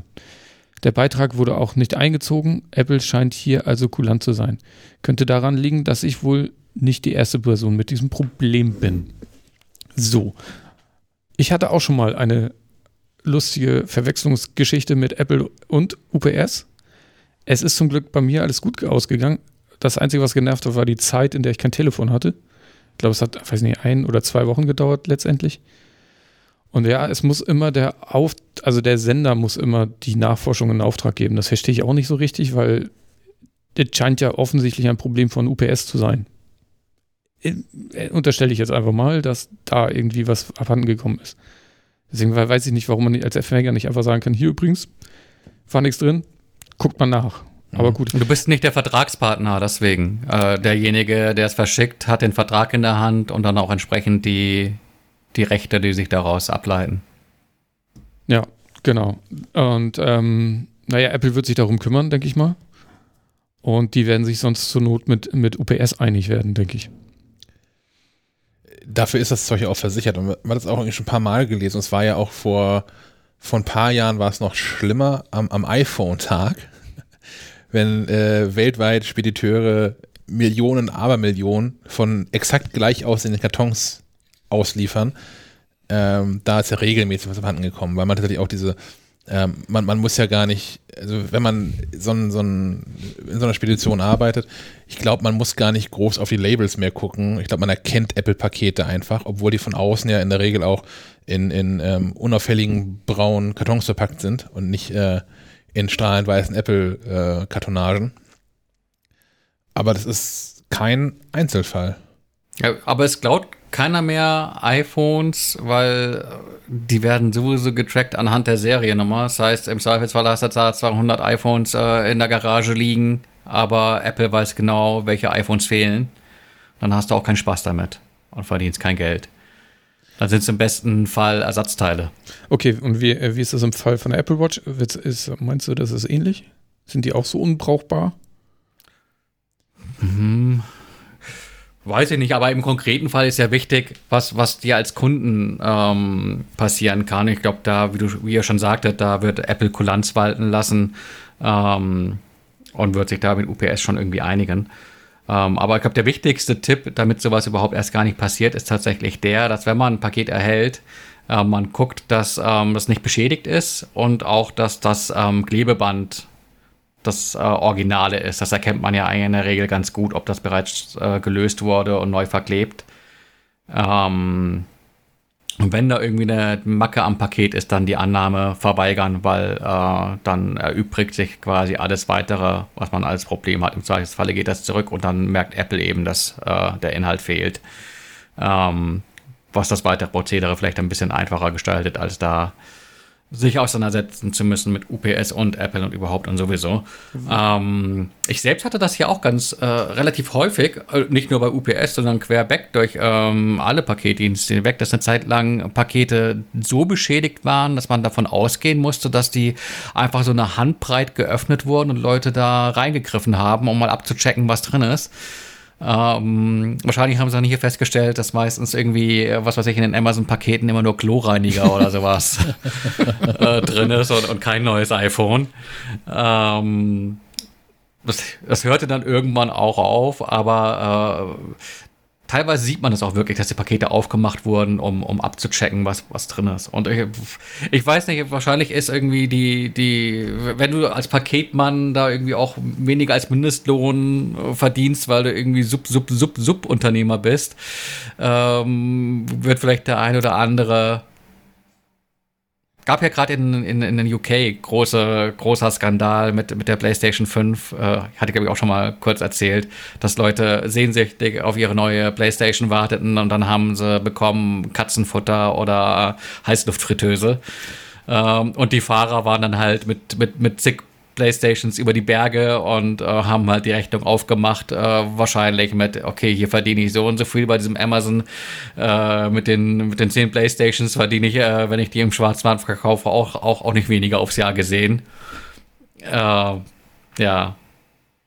Ja, ja, das, ja, also klar, kann man alles äh, verstehen, aber ähm, das mit der, mit der Annahme und Paket kontrollieren verstehe ich. Ist natürlich jetzt aber in dieser Corona-Situation, wo, wo dir quasi der, der Postbote so aus dem, aus dem untersten Stock das Paket so ins Gesicht wirft, ist manchmal auch ein bisschen schwierig. Ich verstehe das schon. Aber ja, äh, gerade bei so wichtigen Sachen sollte man dreimal hingucken. Ja, ja man, das sieht man ja auf den ersten Blick äh, in der Regel. Die ja, sind ja, ja nicht irgendwie mit einem Skalpell chirurgisch geöffnet und wieder verschlossen, sondern da sieht man dann schon richtige Dellen im Paket. Und sobald man da was sieht, würde ich halt rufen, äh, stopp. Genau. Und ich glaube, da hat auch jeder Paketmann Verständnis für. Ähm, ja, aber ich weiß nicht, wie es bei dir ist, aber bis ich das Paket also bis ich das gefangen habe und angeguckt habe, ist der schon wieder in seinem Auto. Also so, das, das gibt bei uns ratzfatz. Ich habe noch so den, den Bonuseffekt von, ich habe mit äh, DHL, also ich habe einen, einen, einen sehr coolen DHL-Boden, in der Regel ist es derselbe. Mhm. Ähm, so mit dem habe ich auch den Deal, der, der kann die Pakete mir vor die Tür legen. Das ist halt draußen auf dem Land, da ist noch nie was geklaut worden, der legt die halt einfach vor der Haustür ab und alles ist gut. Die Adresse schreibe ich nachher in die Show. Genau. ähm, das machen andere inzwischen aber auch. Also mit denen ich so ein, wo ich da keine Vereinbarung unterzeichnet habe. Und da ist natürlich mal ein bisschen schwieriger. Also ich, ich mein, mein, mein, mein iPhone klingelt, wenn es bei mir in der Tür klingelt, dann kann ich nochmal kurz auf die, auf die Ring-Kamera gucken, die momentan seit dem Firmware-Update, was neulich passiert ist, immer zu lang braucht.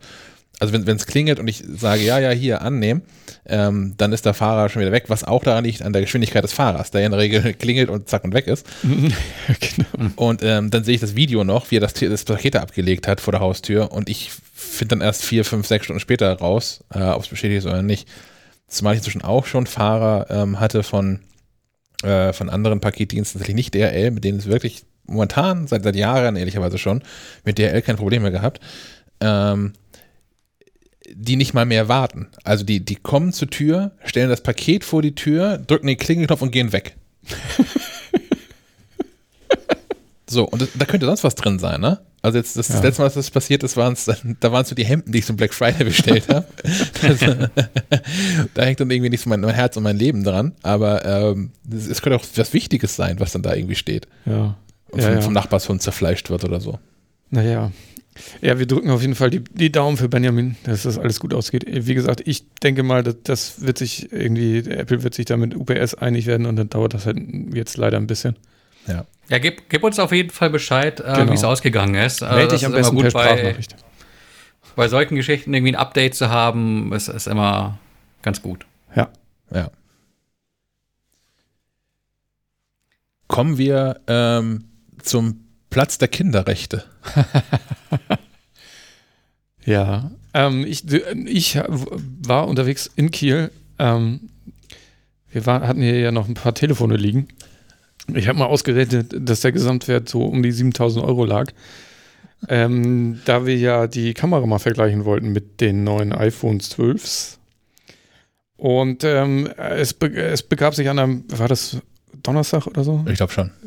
Und dass hier in Kiel mal nicht der Himmel grau in grau war, sondern äh, blau und die Sonne stra strahlte.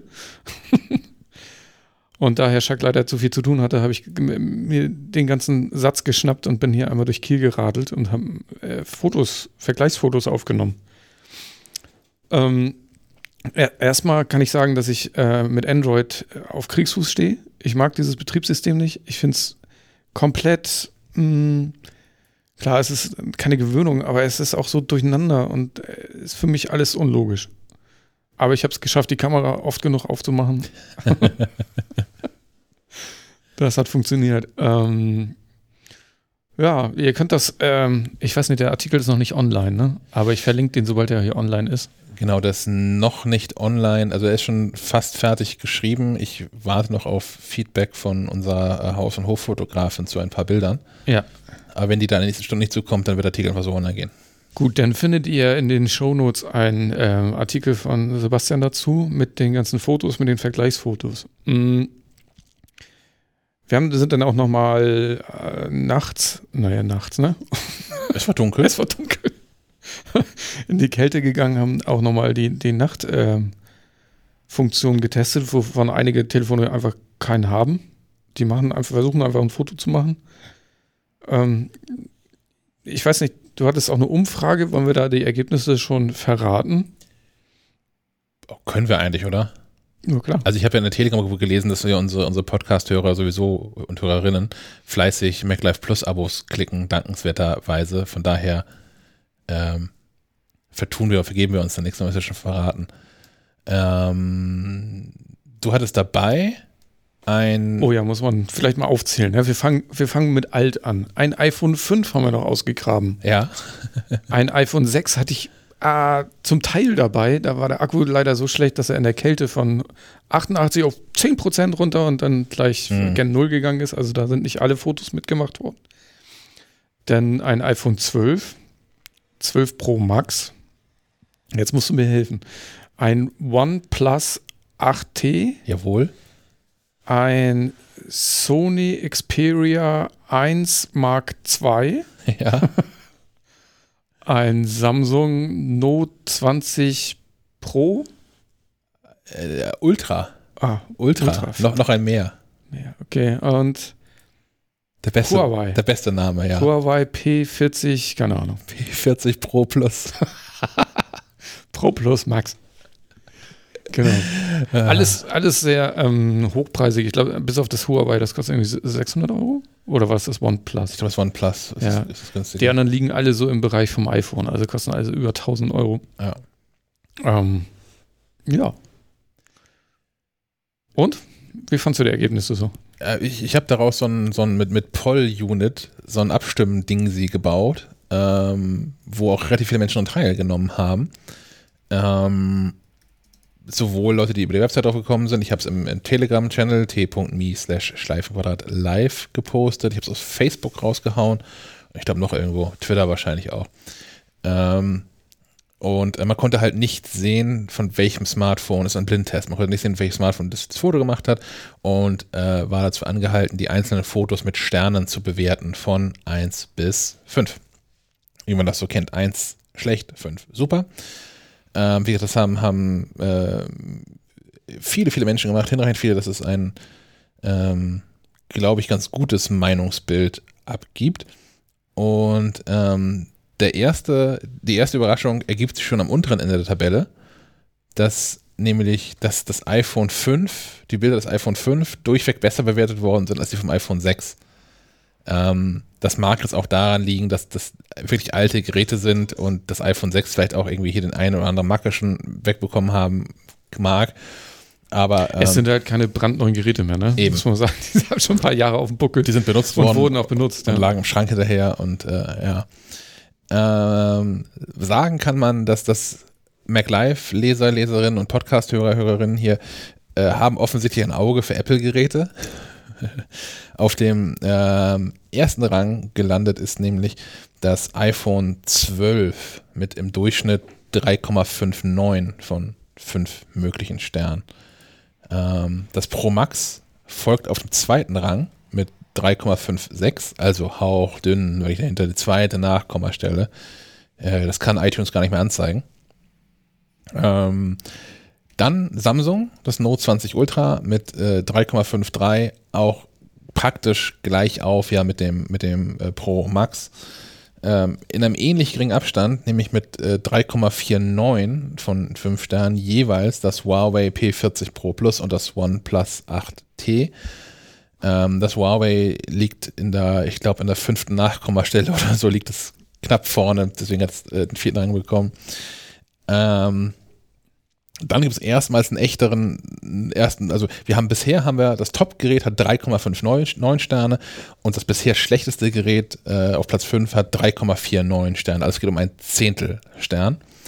Ähm, dann kommt erstmal ein echter Bruch, das Sony Xperia 1 Mark II. Das hat äh, quasi glatte drei ähm, äh, Sterne bekommen, was ja, die Bilder geben das her, finde ich auch. Die sind irgendwie nicht so prickelnd. Also wir haben das mit drin, mit drin gehabt, weil äh, wir neulich in irgendeinem Video gesehen haben, wie das so, wie das gelobt worden ist, äh, wegen seiner Profikamera-Qualitäten mhm. und so.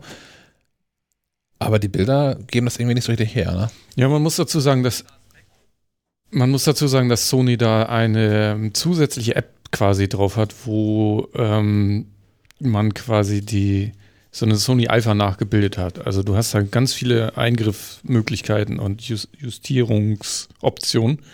Wir haben natürlich immer den Standard, also Telefon aus der Tasche, Foto gemacht. Also wir haben jetzt ja nicht da irgendwie rumgetweakt oder so. Es ist so, wie es aus, dem, aus, der, aus der Hosentasche gekommen ist. Ja. ja. Herr Molz?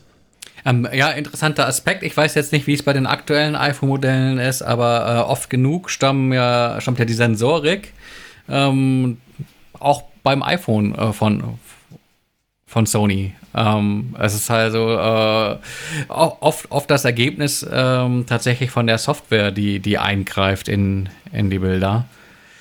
Die eben aus, aus einem eher, eher mäßigen Signal aus Hardware ähm, dann in Software was Hübscheres zaubert. Mhm.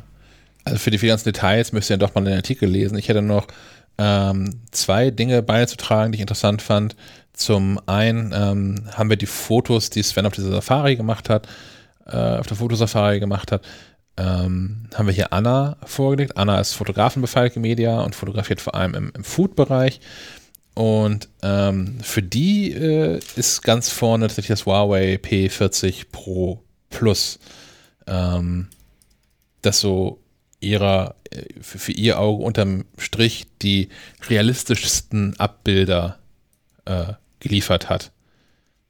Ohne dabei hier irgendwie groß zu verzerren oder Unschärfen zu haben. etc. pp. Was dann eher so hinterher rauskommt bei den, ähm, bei den Samsung und Sony-Geräten, die sie nicht so richtig cool fand, weil äh, man da dann im Himmel die Farbabstufung relativ deutlich erkennen kann, ähm, dass der Dynamikumfang da schon und die Tiefenschärfe zu wünschen übrig lassen. Ähm, also die Reihenfolge gar nicht so groß anders.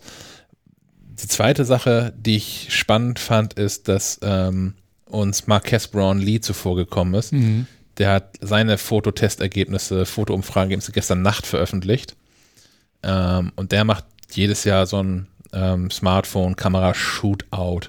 Also wie man das so aus der NFL vielleicht kennt oder auch aus der NBA. So, man hat so, ähm, es werden nicht alle Bilder miteinander verglichen, sondern man hat immer ein Bild, ein, ein Smartphone gegen ein anderes Smartphone. Es gibt, aus dieser Gruppierung gibt es einen Sieger und der kommt eine Runde weiter. Ja, großer Skandal, weil das iPhone 12 Pro Max in der ersten Runde ausgeschieden ist. Ja. Mm, Ich habe mir das auch angeguckt, aber da muss man auch wirklich sagen, das sind natürlich auch Details und anhand von einem Foto das zu entscheiden, ist ein bisschen schwierig, weil dieses Foto, was er da von dem 12 Pro Max hat, auch ähm, es scheint irgendwas anderes fokussiert zu haben, weil der ähm, es ist so ein Fenster im Hintergrund und das ist total ab, ausgerissen. Also da ist, ist keine, keine Zeichnung mehr drin. Ähm, wohingegen bei anderen Fotos, das, die sind allgemein dunkler und haben, haben da, lassen dadurch noch einen Himmel erkennen, wodurch natürlich viele, ähm, viele Leser das einfach ähm, äh, schlecht bewertet haben. Ja. Und ich finde auch, also ich finde die, diesen Modus, den er hat, einfach nicht, nicht, nicht fair. So ein Shootout? Ja. Ja. Also ich ich finde uns, was wir gemacht haben, finde ich viel, viel sinnvoller, dass man einfach diese Bilder alle bewertet und hinterher eine Reihenfolge ähm, erstellen kann davon und dann Durchschnittswert bilden kann. Weil ähm, es, es kann ja sein, dass in diesem ersten Szenario, dass, es, also, dass das iPhone in diesem ersten Szenario wirklich, wirklich schlecht ist, in allen weiteren Runden äh, alle anderen aber ausgestochen hätte. Also war jetzt nicht so, er hat nochmal ein anderes Vergleichsbild gehabt dazu, wo das, äh, ähm, wo das iPhone auch schlechter abgeschnitten hätte. Aber ähm, grundsätzlich raubt man diesem Telefon halt äh, der so ein bisschen die Chance, tatsächlich zu zeigen, was sie können, durch dieses Vorgehen. Ich habe mir ja sehr viele Fotos gemacht. Es war strahlend blauer Himmel und wir haben ja auch viel Wasser in Kiel, deswegen gibt es viele blaue Bilder, sag ich mal.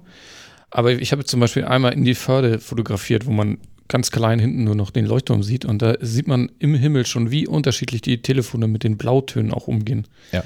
Also da, da wär, wäre für mich, äh, also jetzt im Vergleich kommt von allen Fotos, wäre dieses Huawei P40 Pro Plus würde komplett ausscheiden, weil es so übersättigt ist. Also da knallen die Farben einfach so, ich weiß gar nicht, wo das herkommt. Okay, es war blauer Himmel, aber es ist schon ein bisschen ähm, sehr viel drüber. Und andere, auf anderen Fotos sind die dafür, ähm, oder war das Telefon sehr viel natürlicher. Äh, ich finde, ähm, der Vergleich macht das ganz gut. Also, weil man kann nicht sagen, dass jetzt ein, ein Telefon das beste Foto macht, sondern ähm, man muss halt gucken, welche man präferiert. Ja.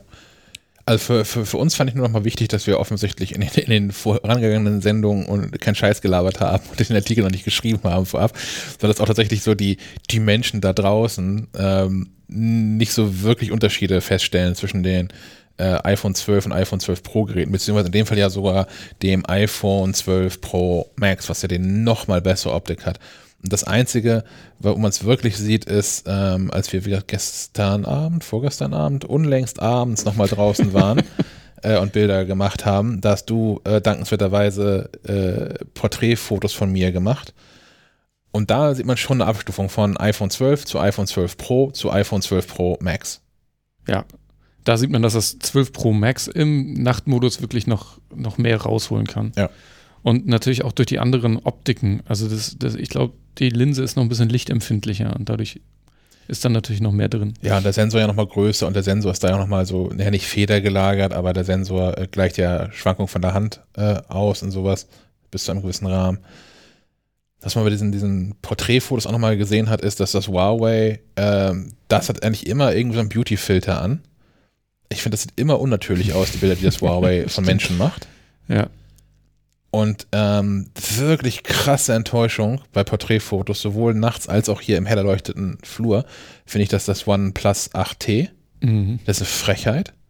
So, das ist, äh, Da ist das iPhone 5 fast besser. ja, ich glaube tatsächlich, wenn man das, das iPhone 5 Bild ein bisschen aufhält, dann hat man kein viel schlechteres Foto als das, was das aktuelle OnePlus 8T macht. Ja, es rauscht halt echt sehr doll. Und die Farben sind alle völlig daneben. Also, auch wenn du, ähm, hast du das gerade offen zufällig, das Vergleichsbild, wenn man ähm, die ganze Nacht auseinander sieht, so, das, das ist vollkommen klar, was die Kameras gemacht haben und es ist auch klar, was die Kameras können und das ist, die Unterschiede sind klar und du bist mittendrin das OnePlus 8T, was irgendwie eine, eine völlig andere Farbe hat, was, was eine völlig andere, ähm, Ja, das Na, hat, alles da, ist da ist nicht viel Farbe, das ist sehr entsättigt.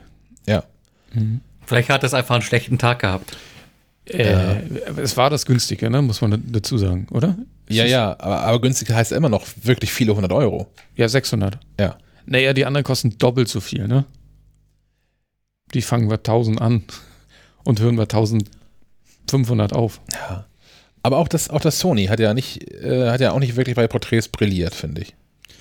Nee, das stimmt. Ich bin von dem Sony sowieso nicht begeistert. Also, ähm, das hat mir bei der Bedienung auch am wenigsten Spaß gemacht. Ich weiß nicht warum. Äh, beeindruckend ist noch von, von dem Huawei P40 Pro. Ich liebe diesen Namen. Ähm, der, der Zoom. Die haben da ja so, ein so ein, äh, wie sagt man, so ein Teleskop-Zoom mit eingebaut. Nee, wie heißt das? Also, ne? Wie heißt das Ding beim Per Periskop. Periskop. Periskop beim U-Boot, genau. Ähm, deswegen kommen die auf eine, einen Zoom-Faktor von 100, was irre ist und aus der Hand kaum zu handeln. Ähm, da haben wir, habe ich auch, habe ja äh, hier unseren, unseren Leuchtturm in Falkenstein einmal versucht zu fotografieren. Also auf dem iPhone 12 mit zweieinhalbfacher äh, Zoom-Stufe äh, ist er zu, ja, man kann ihn erahnen, dass da hinten irgendwas ist. Bei dem Huawei P40 Pro bei zehnfach sieht man ihn schon deutlich. Und bei hundertfach würde man sogar, glaube ich, erkennen, ob da jemand draufsteht. Also, es ist nicht schön, das Foto. Es ist ganz viel Magie und ganz viel Software mit drauf. Es ist, ganz viel weich, äh, nicht weich gezeichnet. Es sieht aus wie so ein, so ein Aquarellfilter da drauf. Aber es ist ganz schön nah dran. Ja. Ja, das war spannend. Und bei Alt, um, um, um den Kreis zu schließen zu, zu deinem Anfang mit dem Platz der Kinderrechte, ähm, äh, bin ich bei meiner, äh, bei meiner Tour hier durch Kiel auf einen Platz gestoßen, von dem ich wusste, dass er jüngst erst einge, äh, ein- einge, wie sagt man, eingeweiht wurde. Und zwar haben wir hier unten an der Hörn, quasi direkt vor der Haustür der, der, des Büros, haben wir jetzt einen Platz der Kinderrechte. Ähm, und habe dann mal geguckt, ob es den denn bei Apple Maps schon gibt. Und äh, siehe da, nee, natürlich nicht. Der wurde, glaube ich, am 20. November eingeweiht. Und da war ich so freundlich, weil ich auch ein Foto davon gemacht habe, ähm, das mal in Apple Maps quasi zu melden. Und die haben sich tatsächlich eine Woche später zurückgemeldet und gefragt, ob es da vielleicht noch irgendwelche Quellen zu gibt. Oder so. Weil ich, äh, man, man geht einfach in der, ähm, in der Karten-App, kann man ja unten sagen, fehlenden Ort hinzufügen. Also das war alles, was ich gemacht habe. Ich habe da keinen Kommentar oder so zugefügt. Ähm, aber dann habe ich eine Mail von denen gekriegt und äh, habe den äh, Zeitungsartikel und hier den Artikel von der, von der Stadt dazu geschickt und eben das Foto. Und ähm, das haben sie akzeptiert und werden den Ort jetzt hinzufügen. Fand ich ganz interessant. Das fand's cool. Weil du hast ja nicht so viel Glück mit deinen Meldungen, oder? Nein, ich habe hab ich ja in, der, in dem äh, Testbericht zu den Navi-Apps schon äh, schriftlich erwähnt und hier auch erzählt im Podcast. Mm, Wenn man, wenn man aus der Innenstadt zur Halle 400 fahren möchte, kommt man hier über eine Kreuzung, die, äh, was kreuzen da eigentlich? Gardener Ring und Ostring oder so? Karlstal, Ja, irgendwie so. genau oben. Ja. Ähm, und da darf man schon ganz, ganz lange, also inzwischen sieben Monate, acht Monate, nicht mehr links abbiegen. Und äh, Apple Karten sagt einem jedes Mal links abbiegen. Und ich habe das schon, ich weiß nicht, vier, fünf Mal bestimmt, vielleicht sogar öfter, ähm, gemeldet. Auch mit demselben Text. So hier, man, man darf hier nicht mehr abbiegen. Wirklich nicht. Man muss diese Schleife fahren. Man muss irgendwie mal 500 Meter weiter fahren und dann fährt man in so, so eine Schleife und fährt quasi zurück. Sonst kommt man also es ist nicht abgesperrt, man kann da durchfahren, so ist es nicht, aber man darf es halt nicht. Ähm, das wird nicht geändert. Und ich schimpfe immer auf diese ganzen Autofahrer, die das nicht machen, ne? die das Ja. nicht checken. Und wahrscheinlich liegt es einfach nur an den mangelnden Navi-Apps. Ich kann mir das vorstellen, dass inzwischen Menschen einfach, also, dass das Menschen im Telefon mehr vertrauen als den Straßenstellen, die da stehen. Würde mich ist, nicht ja wundern. auch, ist ja auch ab und zu noch so, wir haben ja hier in der Innenstadt, ähm, wurde ja groß gebaut, haben wir, also, wie soll man sagen, so eine Wasser, Wasserstraße.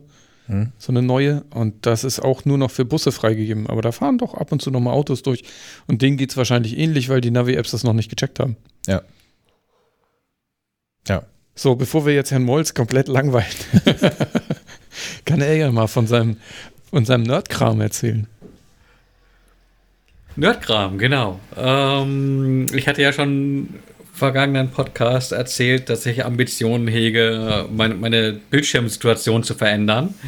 Und geliebäugelt äh, mit einem Wechsel von einem 27 Zoll Display auf ein 43 Zoll Display. Ähm, was soll ich sagen? In den, in den letzten Tagen sind nochmal 6 Zoll dazugekommen.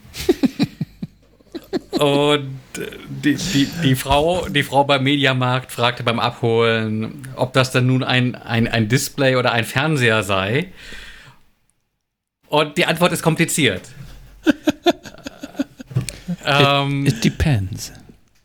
Genau, weil es ist eigentlich ein Fernseher. Aber ich benutze es als Display. Das habe ich so nicht gesagt, weil sonst hätte ich mich auf Diskussionen einlassen müssen bei Mediamarkt, dass das doch ein Fernseher sei und kein Display. Ähm, warum ein Fernseher?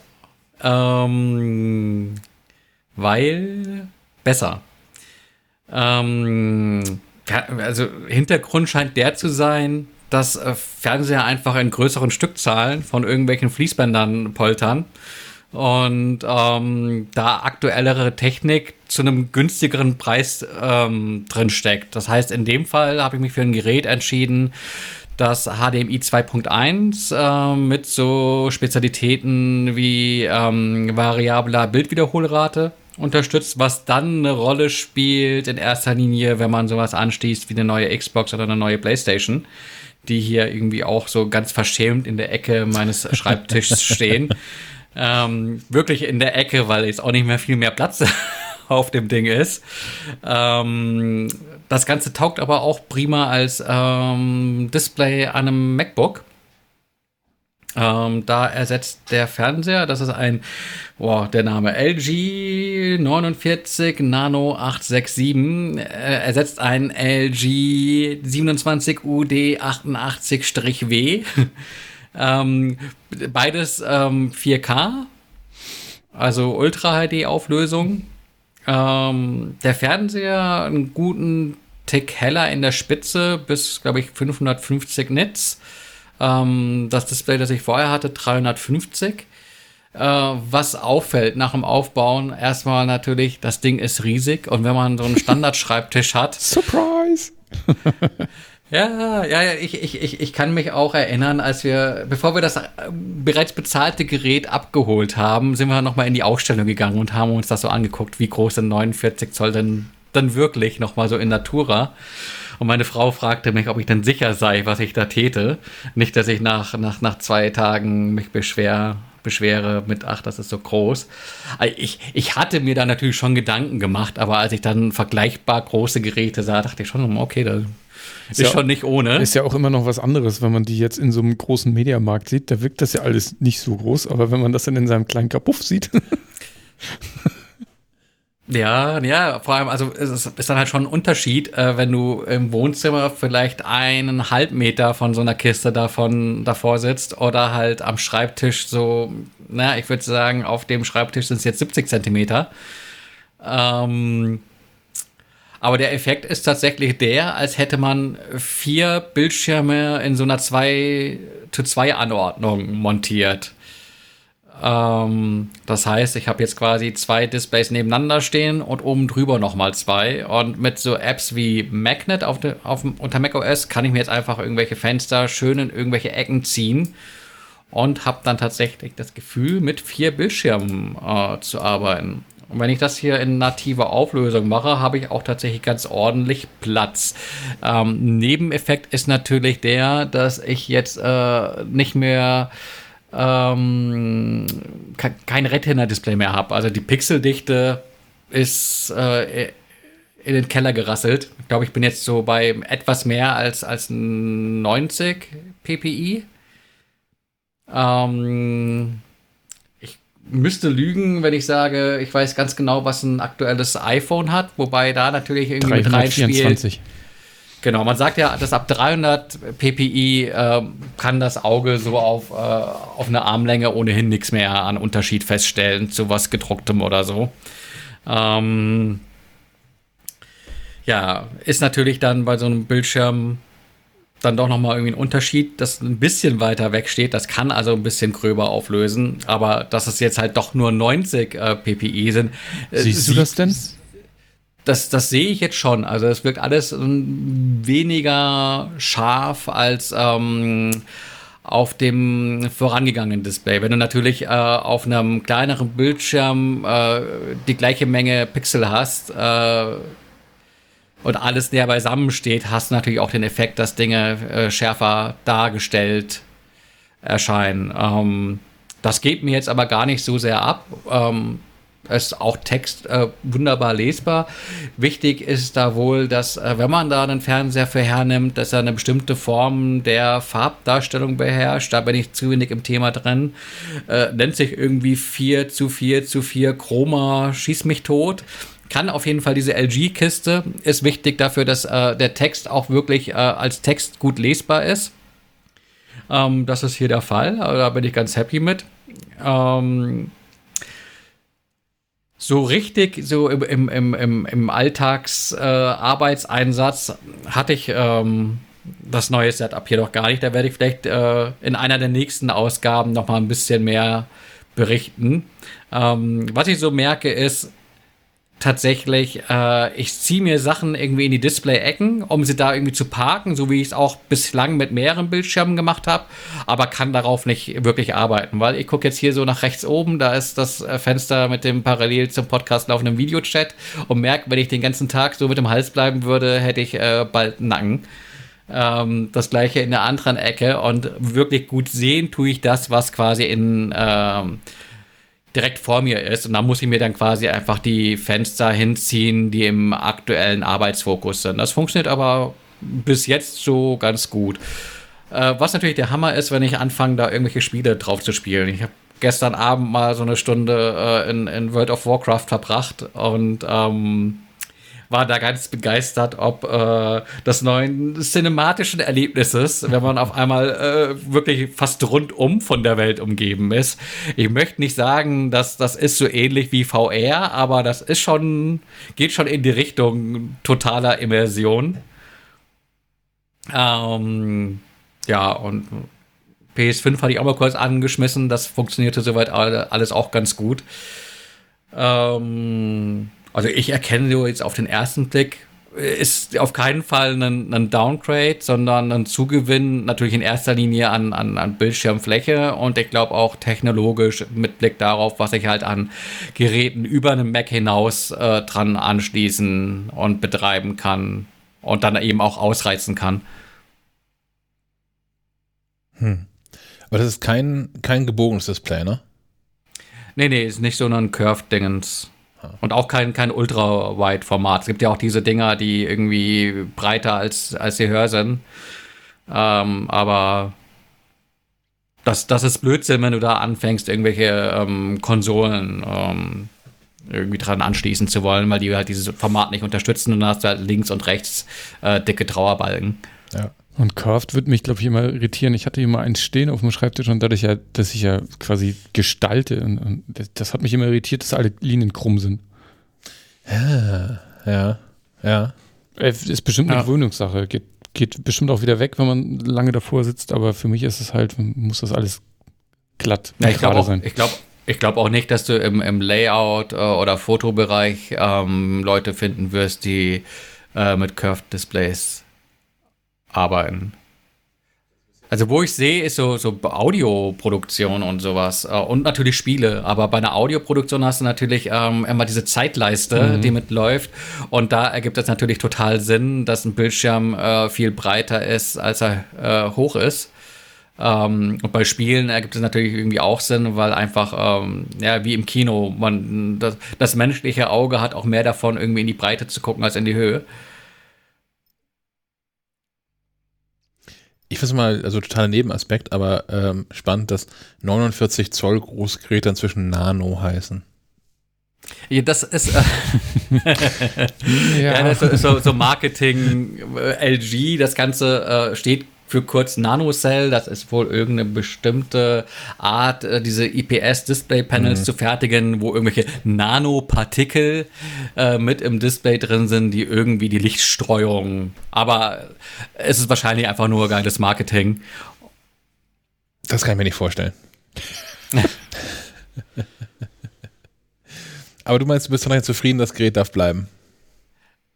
Ja, ich, ich, ich berichte nochmal, wenn ich jetzt irgendwie in zwei Wochen so mit einem steifen Hals äh, irgendwie mich krank melde, äh, wisst ihr warum. Könntest ähm, du, könntest du ähm, wenn du nachher nochmal eine Runde World of Warcraft spielst, einfach mal ein Foto von deinem, von dem Ding machen? Dann haue ich das gerne in die Shownotes. Das habe ich, hab ich gestern probiert. Das Problem ist nur, ähm, ich bekomme es eigentlich nur ganz drauf, wenn ich dieses Ultraweitwinkelobjektiv ähm, vom iPhone nutze. Und das verzerrt dann wiederum alles so sehr, dass es aussieht, als hätte ich da ein ganz normales Display stehen.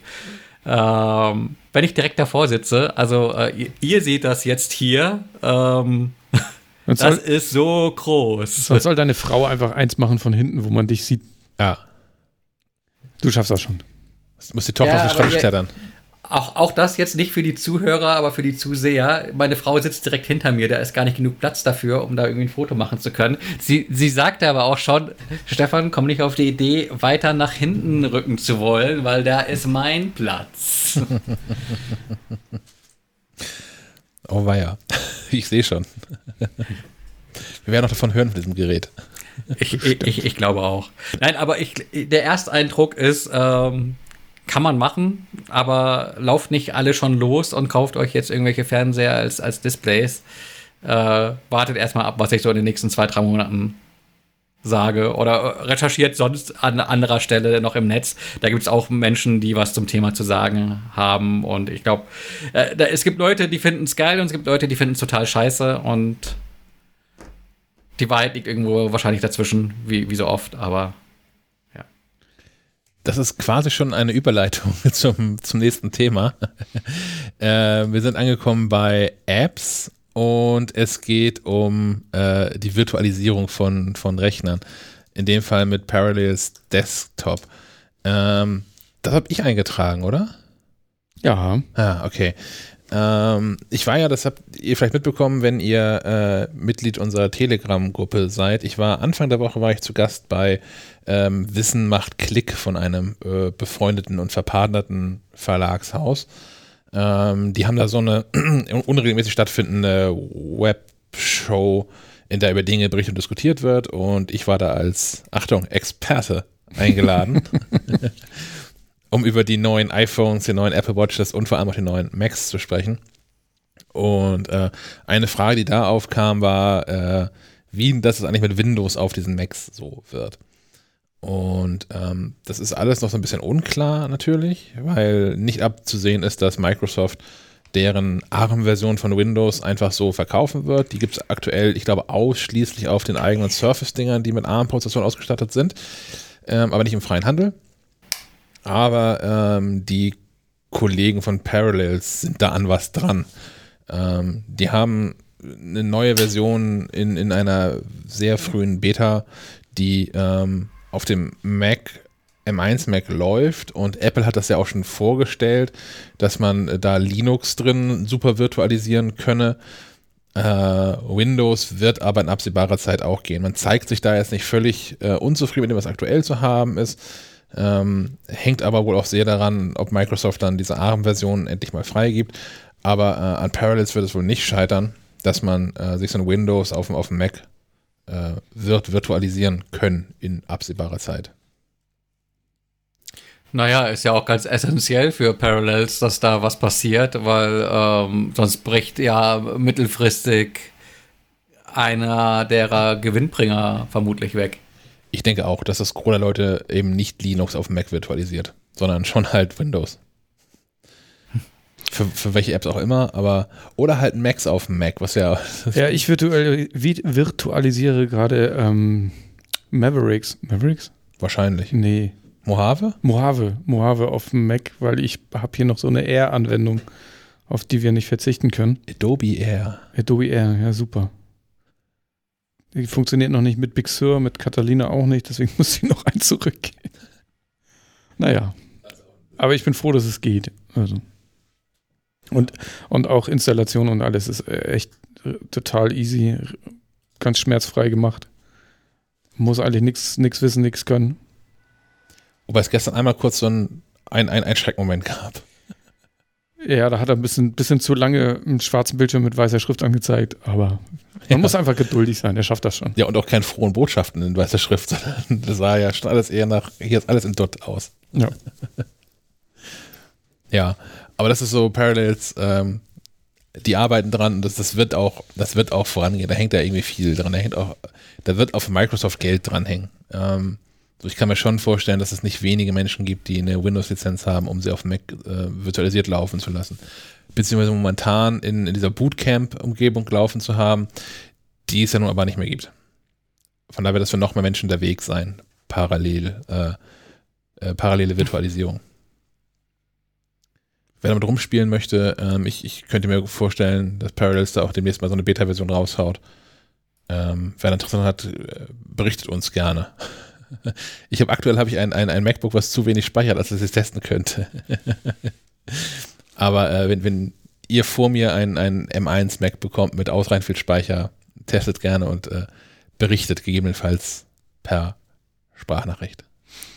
Was ein bisschen dazu passt, ist hier eine kleine äh, Website-Empfehlung. Ähm, falls ihr überlegt, eine M1 zu kaufen und wisst, nicht wisst, ob eure Software darauf läuft, gibt es isapplesiliconready.com.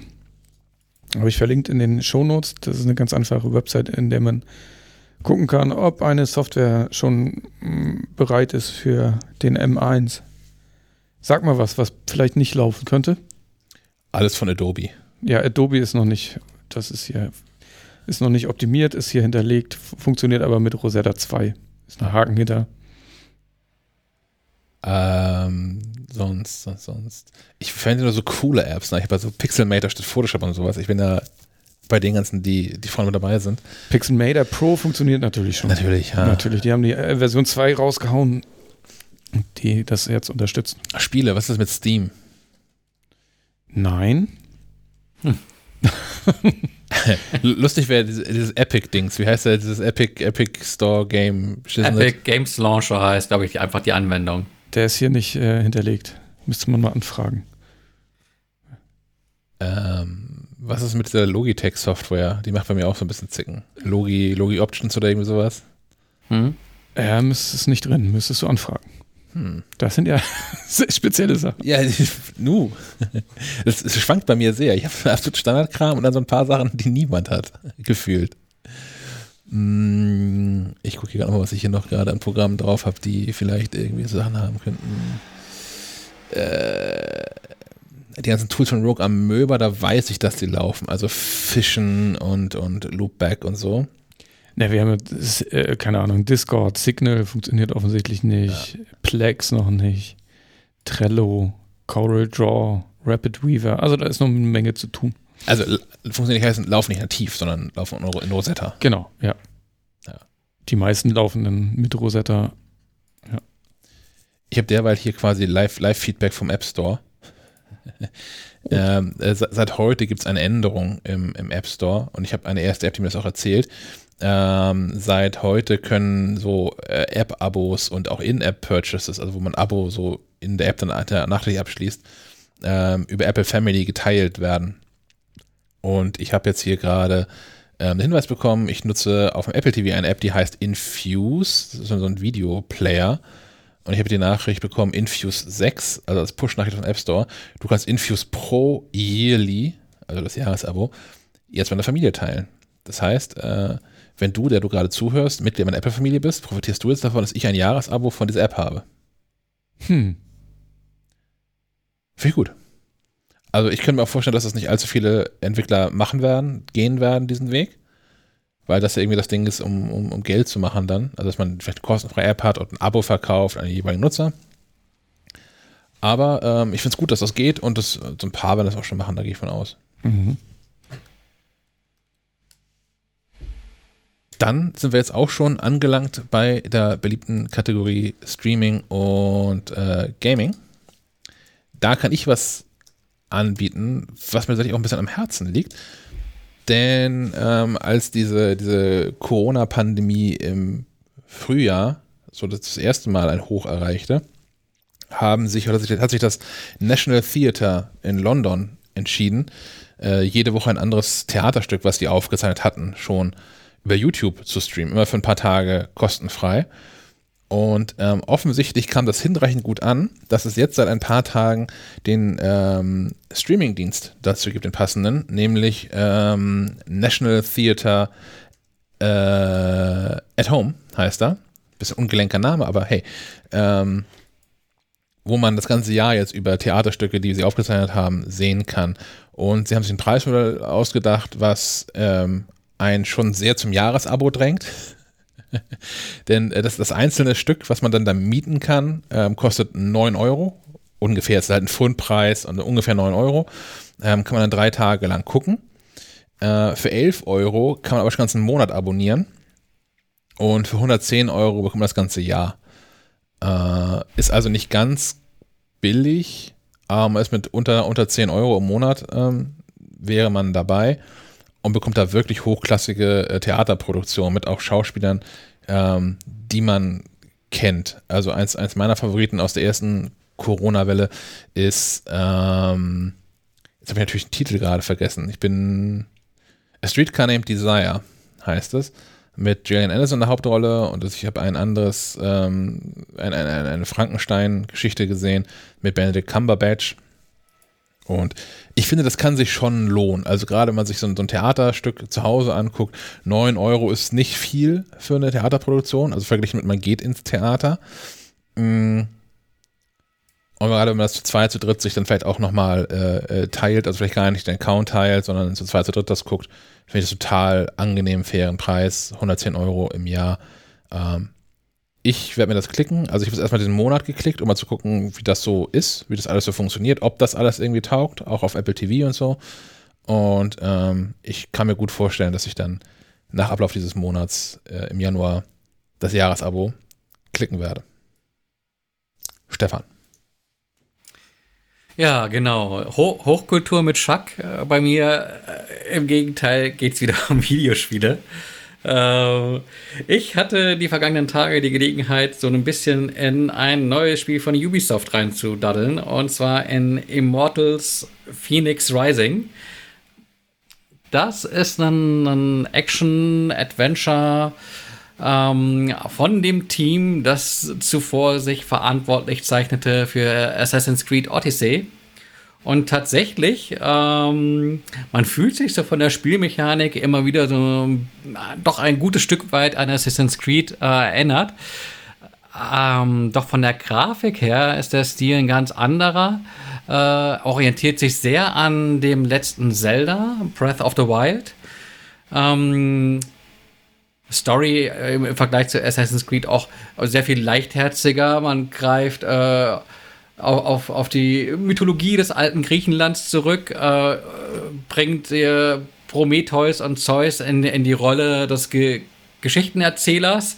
Die erzählen eben die Geschichte von Phoenix, in dessen oder deren Rolle. Das äh, kann man sich aussuchen, man schlüpft ähm, ja, um, um so das klassische Böse irgendwie äh, einmal mehr zu besiegen. Ähm, ja, was, was, was lässt sich dazu sagen? Ähm, sch, sch, ja, sch, eine schöne, große, bunte, weite Welt erkunden. Mhm. Ähm, was mich sehr an, an, an Zelda erinnerte, aber auch Rätseleinlagen, so wie man sie aus den klassischen Zelda-Dungeons kennt, ähm, warten in Immortals auf einen. Ähm, das ist auch so vielleicht der, der größte Unterschied zu dem Assassin's Creed, wo ja eigentlich weniger äh, das, das Rätseln als vielmehr irgendwie ähm, das Kämpfen mit im Vordergrund steht. Und ähm, ich bin jetzt vier Stunden knapp dabei und ähm, fühle mich soweit ganz, ganz gut unterhalten. Ähm, es ist auch wirklich weniger ähm, sich immer wiederholen, so wie Assassin's Creed, weil da hatte ich das Gefühl, nach, nach, nach ein, zwei, drei Stunden hattest du eigentlich schon das, das generelle Muster erkannt und hast letztlich immer nur mit ein paar anderen äh, Zeilen in den, in den Stories äh, das immer Gleiche gemacht und fühlt es dich irgendwie doch ein Stück weit mehr nach Arbeit äh, als nach, nach, nach äh, Geschichte. Und ähm, ja, da hatte ich irgendwie so Spaß dran und auch wahrscheinlich so viel Spaß, dass ich mehr als die äh, jetzt bereits investierten vier Stunden damit äh, ver verbringen werde. Äh, kan kanntet ihr den Titel oder ist das für euch auch sowas, was unter dem Radar läuft? Weil es ist tatsächlich so ein bisschen irre. Ähm, Ubisoft kam dann wohl auf die, auf die Idee zu sagen, ey, wir haben hier drei Open-World-Spiele. Äh, einmal ähm, das neue ähm, Assassin's Creed. Valhalla. Ähm, genau. Dann, ähm, ach, Legions ist der Beiname, mir fällt gerade der Name nicht ein. Äh, Watch Dogs. Ihr kennt das. Watch Dogs, genau. Watch Dogs Legions, äh, auch ähm, Open World, World Titel und jetzt eben das Immortals noch hinterher. Ähm, ich glaube, alle innerhalb von nicht viel weniger als vier, fünf Wochen erschienen. Ähm, aber vielleicht so, so für jeden was dabei. Assassin's Creed, so für den klassischen Assassin's Creed-Fan oder für Leute, die irgendwie äh, Lust auf nordische Mythologie haben. Immortals Phoenix Rising, vielleicht so salopp gesagt, my first Assassin's Creed. Also äh, auch, auch, auch für Kids, glaube ich, geeignet, aber auch so, dass man das als Erwachsener spielen kann und das vielleicht ganz ganz lustig findet mit der, mit der Erzählweise, die ich bislang ähm, als, als erfrischend äh, anders empfinde. Andere mögen vielleicht sagen, der Humor mag etwas infantil sein, aber nun gut, so bin ich.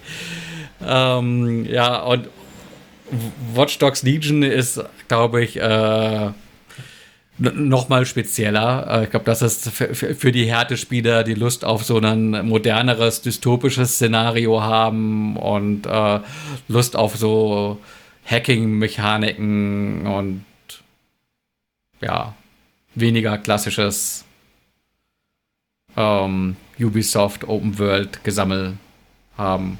Ich glaube, die unterscheiden sich schon alle drei ein gutes Stück weit. Trotzdem finde ich es äh, ganz schön äh, mutig, äh, drei so große Titel in so einem kleinen Zeitfenster zu veröffentlichen. Mhm. Ja, aber wie du schon sagst, dann ist, ist die Zielgruppe ja sehr unterschiedlich und ich glaube, es ist einfach die, die äh, Ubisoft-Formel, die sie hier einfach in verschiedene Gewänder packen. Ich gucke mir gerade einen Trailer an.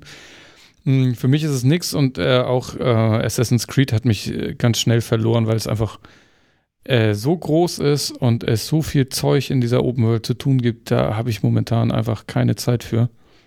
Deswegen ähm, präferiere ich gerade sehr äh, storylastige Spiele.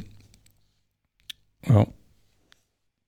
Das ist tatsächlich auch sowas, was ich zuletzt gelesen habe, dass ähm, Sony äh, sagte, dass ähm, Mehrspielertitel, äh, also auch Spiele, in die man so unendlich viel Zeit rein versinken kann, weil man es halt immer und immer wieder spielen kann, ähm, an, an Zuspruch verlieren und Einzelspielererlebnisse wieder im Kommen sein.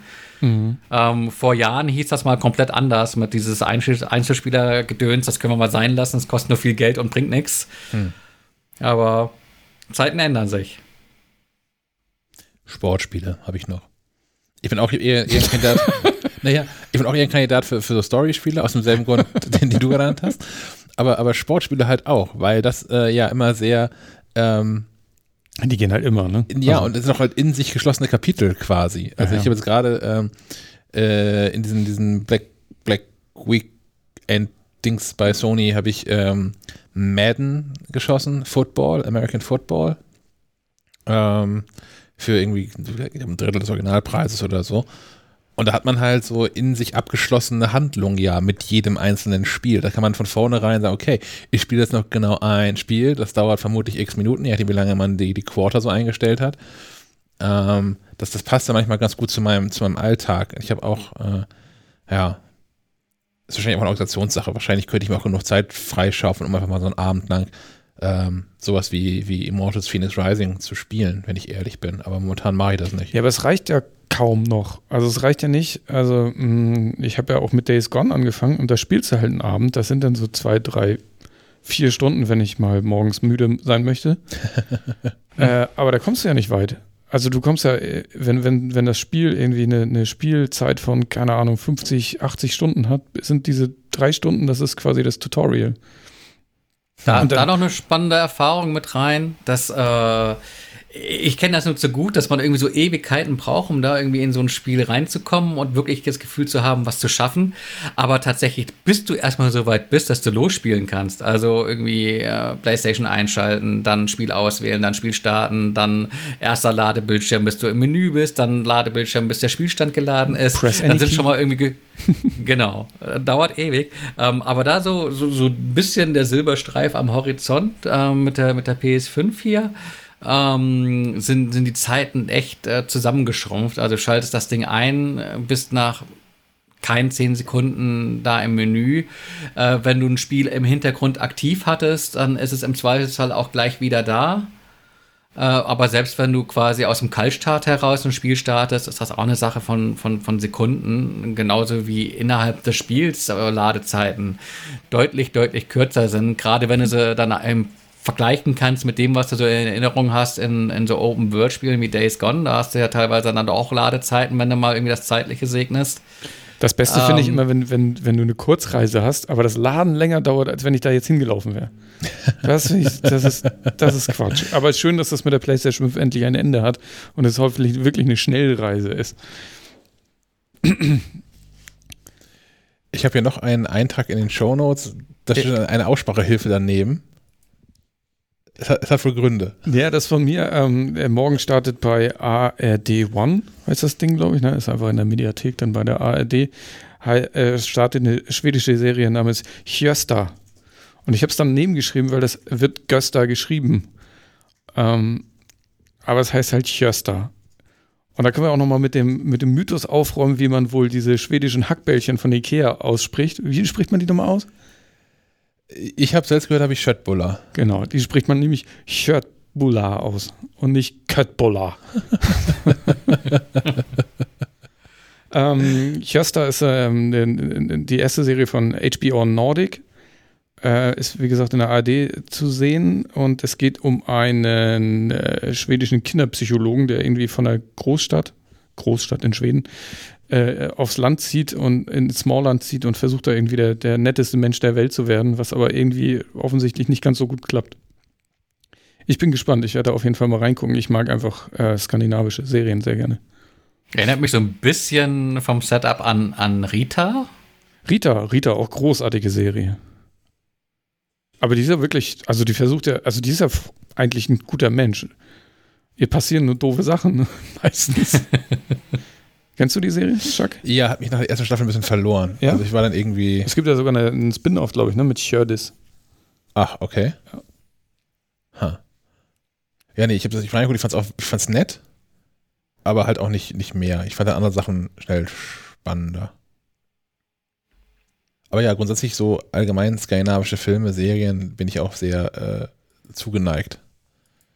Ja, also die haben großartige Serien, sowas wie, wie Borgen oder Die Brücke oder ähm, Kommissarin Lund, was ja auch The Killing heißt. Das sind einfach, finde ich super. Das habe ich in der falschen Reihenfolge geguckt. Also ich habe mir es erst, Das ähm, erst The Killing, das Killing amerikanische Beginning, geguckt. genau. Obwohl ich finde, die kann man parallel gucken.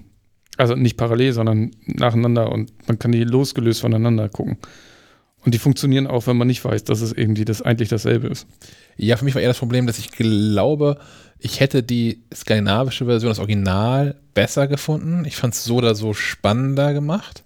Das ist ja häufig so, dass ich finde die, die skandinavischen Dinger irgendwie Die sind spannender. meistens, also für uns denke ich, vielleicht liegt es auch an der, an der Nähe, aber es ist meistens realistischer. Und ja. Mir gehen die meistens näher, weil dieses, dieses ganze amerikanische, das ist manchmal so abgehoben, da kann ich nicht so richtig mit connecten. Aber mit den skandinavischen, ich finde das bei Borgen zum Beispiel, das ist so eine Politserie, so la House of Cards. Mhm. Aber es wirkt halt wirklich so, als wären das echte Politiker, die ich auch ke kenne von hier und nicht Ja. diese da im Weißen Haus und so. Das, deswegen finde ich die meistens angenehmer. Mein Problem mit, mit, mit Lund war dann aber eher, dass, also auch wenn das amerikanische The Killing äh, Lund nicht, nicht eins zu eins nacherzählt, aber halt die Handlung ist halt schon die gleiche. Ähm, so dass ich, ich, ich wusste schon zu viel. Ach so, ja. So, ja dann, das hat mir die Serie dann ein bisschen kaputt gemacht. Ja. Aber gehen die nicht bei, nach Staffel 1 auseinander? Ja, aber das, äh, ja.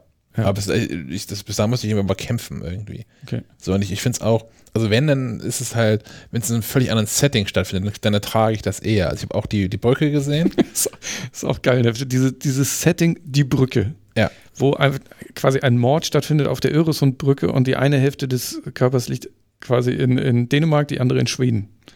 Die wurde ja adaptiert von den Amerikanern, was du jetzt meintest, Genau. mit Di Diane Kruger Genau. Auf einer Brücke, auf einer Straße zwischen Mexiko und den USA. Ja. Es gibt The Tunnel, wo die äh, Oh, stimmt, ja. ähm, im, im Tunnel zwischen äh, Frankreich und äh, Großbritannien liegt. Und es gibt der Pass, wo das irgendwo im Gebirge, ich glaube zwischen Österreich und Deutschland oder so. Ach, das ist auch eine Adaption davon. Naja, es ist alles dasselbe, wo quasi, Ja. es ist immer dasselbe Setting. Es passiert, eine, es passiert ein Mord und es ist nicht klar, wer ist eigentlich zuständig und dann müssen die halt zusammenarbeiten. Und das, ich glaube, es gibt bestimmt noch einen. Bestimmt. Keine Ahnung, Norwegen und Schweden oder. Aber damit komme ich halt besser klar, wenn das halt nur, nur, das, nur das, das Setting oder die, die Grundprämisse geklaut ist oder kopiert ist ähm, und die Story sich woanders entwickelt. Das tut sie ja auch bei dieser, dieser USA-Mexiko-Adaption von, von der Brücke. Das ist ja eine andere Geschichte, die erzählt wird. Aber, ähm, naja, guckt, guckt mehr skandinavisches Fernsehen. Überhaupt habe ich jetzt so festgestellt, in den letzten Monaten, also ich, ich hatte so eine, so eine Phase von, von gefühlten fünf Tagen, in dem ich Netflix und, und Amazon durchgeguckt hatte und dann nichts Spannendes mir vorgeschlagen worden ist und Netflix auch mir immer absurdere Mails geschickt hat mit hier, das muss auch noch gucken. So, nee, auf gar keinen Fall. ähm, da bin ich so ein bisschen versunken in den, in den Mediatheken. Ja, Und das sollte man öfter mal tun, finde ich. Also die Mediatheken von ZDF und ARD, die geben einiges her. und Arte auch manchmal. Stimmt. Ja. Arte gerade auch für Konzerte. Ja. Ja. Ähm, ja, ich bin, muss auch, ja, habe ich ja letztes Mal auch schon erzählt, ich bin ein bisschen, bisschen leer, was Netflix gerade so anbelangt. Die hauen zwar viel raus, aber das wenigste davon interessiert mich. Ich bin mal gespannt, wann die nächste, das nächste ankündigen, wovon, worauf ich richtig Lust habe. Mich ereilte jüngst eine, eine Mail von Amazon Prime Fire TV, TV. Fernsehen, Mhm. Ähm, dass die jetzt, keine Ahnung, wie lange das schon der Fall ist, aber jetzt auf jeden Fall die dritte Staffel von äh, Handmaid's Tale mit drin haben. Ja, das hatten wir ja schon mal ge geklärt, dass das in der heutigen Situation irgendwie schwer zu ertragen ist. Also zumindest. Ich habe das gleich für gute Laune mal weitergeguckt. Gott, du Sadist. Ach naja, es ist, es, es ist einfach wirklich, wirklich gut erzählt und ich kann das auch nicht, nicht gucken. Du kannst es nicht nicht gucken. Genau. Ja, okay. Das verstehe ich. Ich bin mal gespannt. Sonst zur Not, ey, nächsten Donnerstag kommt hoffentlich endlich Cyberpunk 77. Und äh, dann ist auch egal, was, was Netflix macht. Das heißt, wir- können nächsten Freitag nicht aufzeichnen, weil ihr beide nicht. Wir können nebenbei ein bisschen aufzeichnen, ja. Okay, Ist verstehe. Ja. Aber ich habe noch doch nicht, oder? ich hab keine Urlaubsanträge gesehen bisher zumindest. Das ist schon mal beruhigend. Wie Urlaub. Ist so Homeoffice, oder nicht? Ach so. oh weia. Was meinst du, warum Stefan so einen großen Bildschirm gekauft hat? Ja, hier ist nächste Woche wieder Ja, Homeoffice angesagt. Ach ja, ich, stimmt. Ich, ich, ich schieb noch mal nach, dass das äh, retrospektiv betrachtet das Display mit 43 Zoll natürlich den Vorteil gehabt hätte, dass ich vier Quellen ähm, gleichzeitig anschließen kann und alle vier Quellen auch gleichzeitig dargestellt bekomme in allen vier Ecken des Bildschirms. Das ist das echt funktioniert mit dem Fernseher leider nicht. Da muss ich mich entscheiden. Muss, naja, ist ja auch nicht schlimm, wenn man sich auf eine Sache konzentrieren muss. Ja, aber tatsächlich gibt es so die ein oder andere Situation, wo man vielleicht den Videocall in der oberen rechten Ecke und das Spiel in der linkeren, linken unteren Ecke hätte. In was für Videocalls bist denn du? Und das sagt er hier so einfach öffentlich. ich bin immer nur in diesen ganz total spannenden äh, Videocalls, wo es nur um wichtige Themen geht. Ich langweile mich da nicht. Ja, aber wir müssen nächste Woche ins Homeoffice, ne? weil hier das Wasser abgedreht wird, glaube ich, in der Halle. Ja. Zwei, Das zwei Tage, ich weiß nicht, was ich machen soll. Für was braucht ihr Wasser? Ähm, müssen wir das jetzt erklären? Also in, in beide Richtungen, ne? Also es, es, es kommt kein Wasser aus den Leitungen, es darf aber auch kein Wasser in die Leitung kommen. Verstehen Sie? Ja, da gibt's so ein Dixie-Klo und eine Kiste Wasser in den Flur. Macht man das so in Bremen?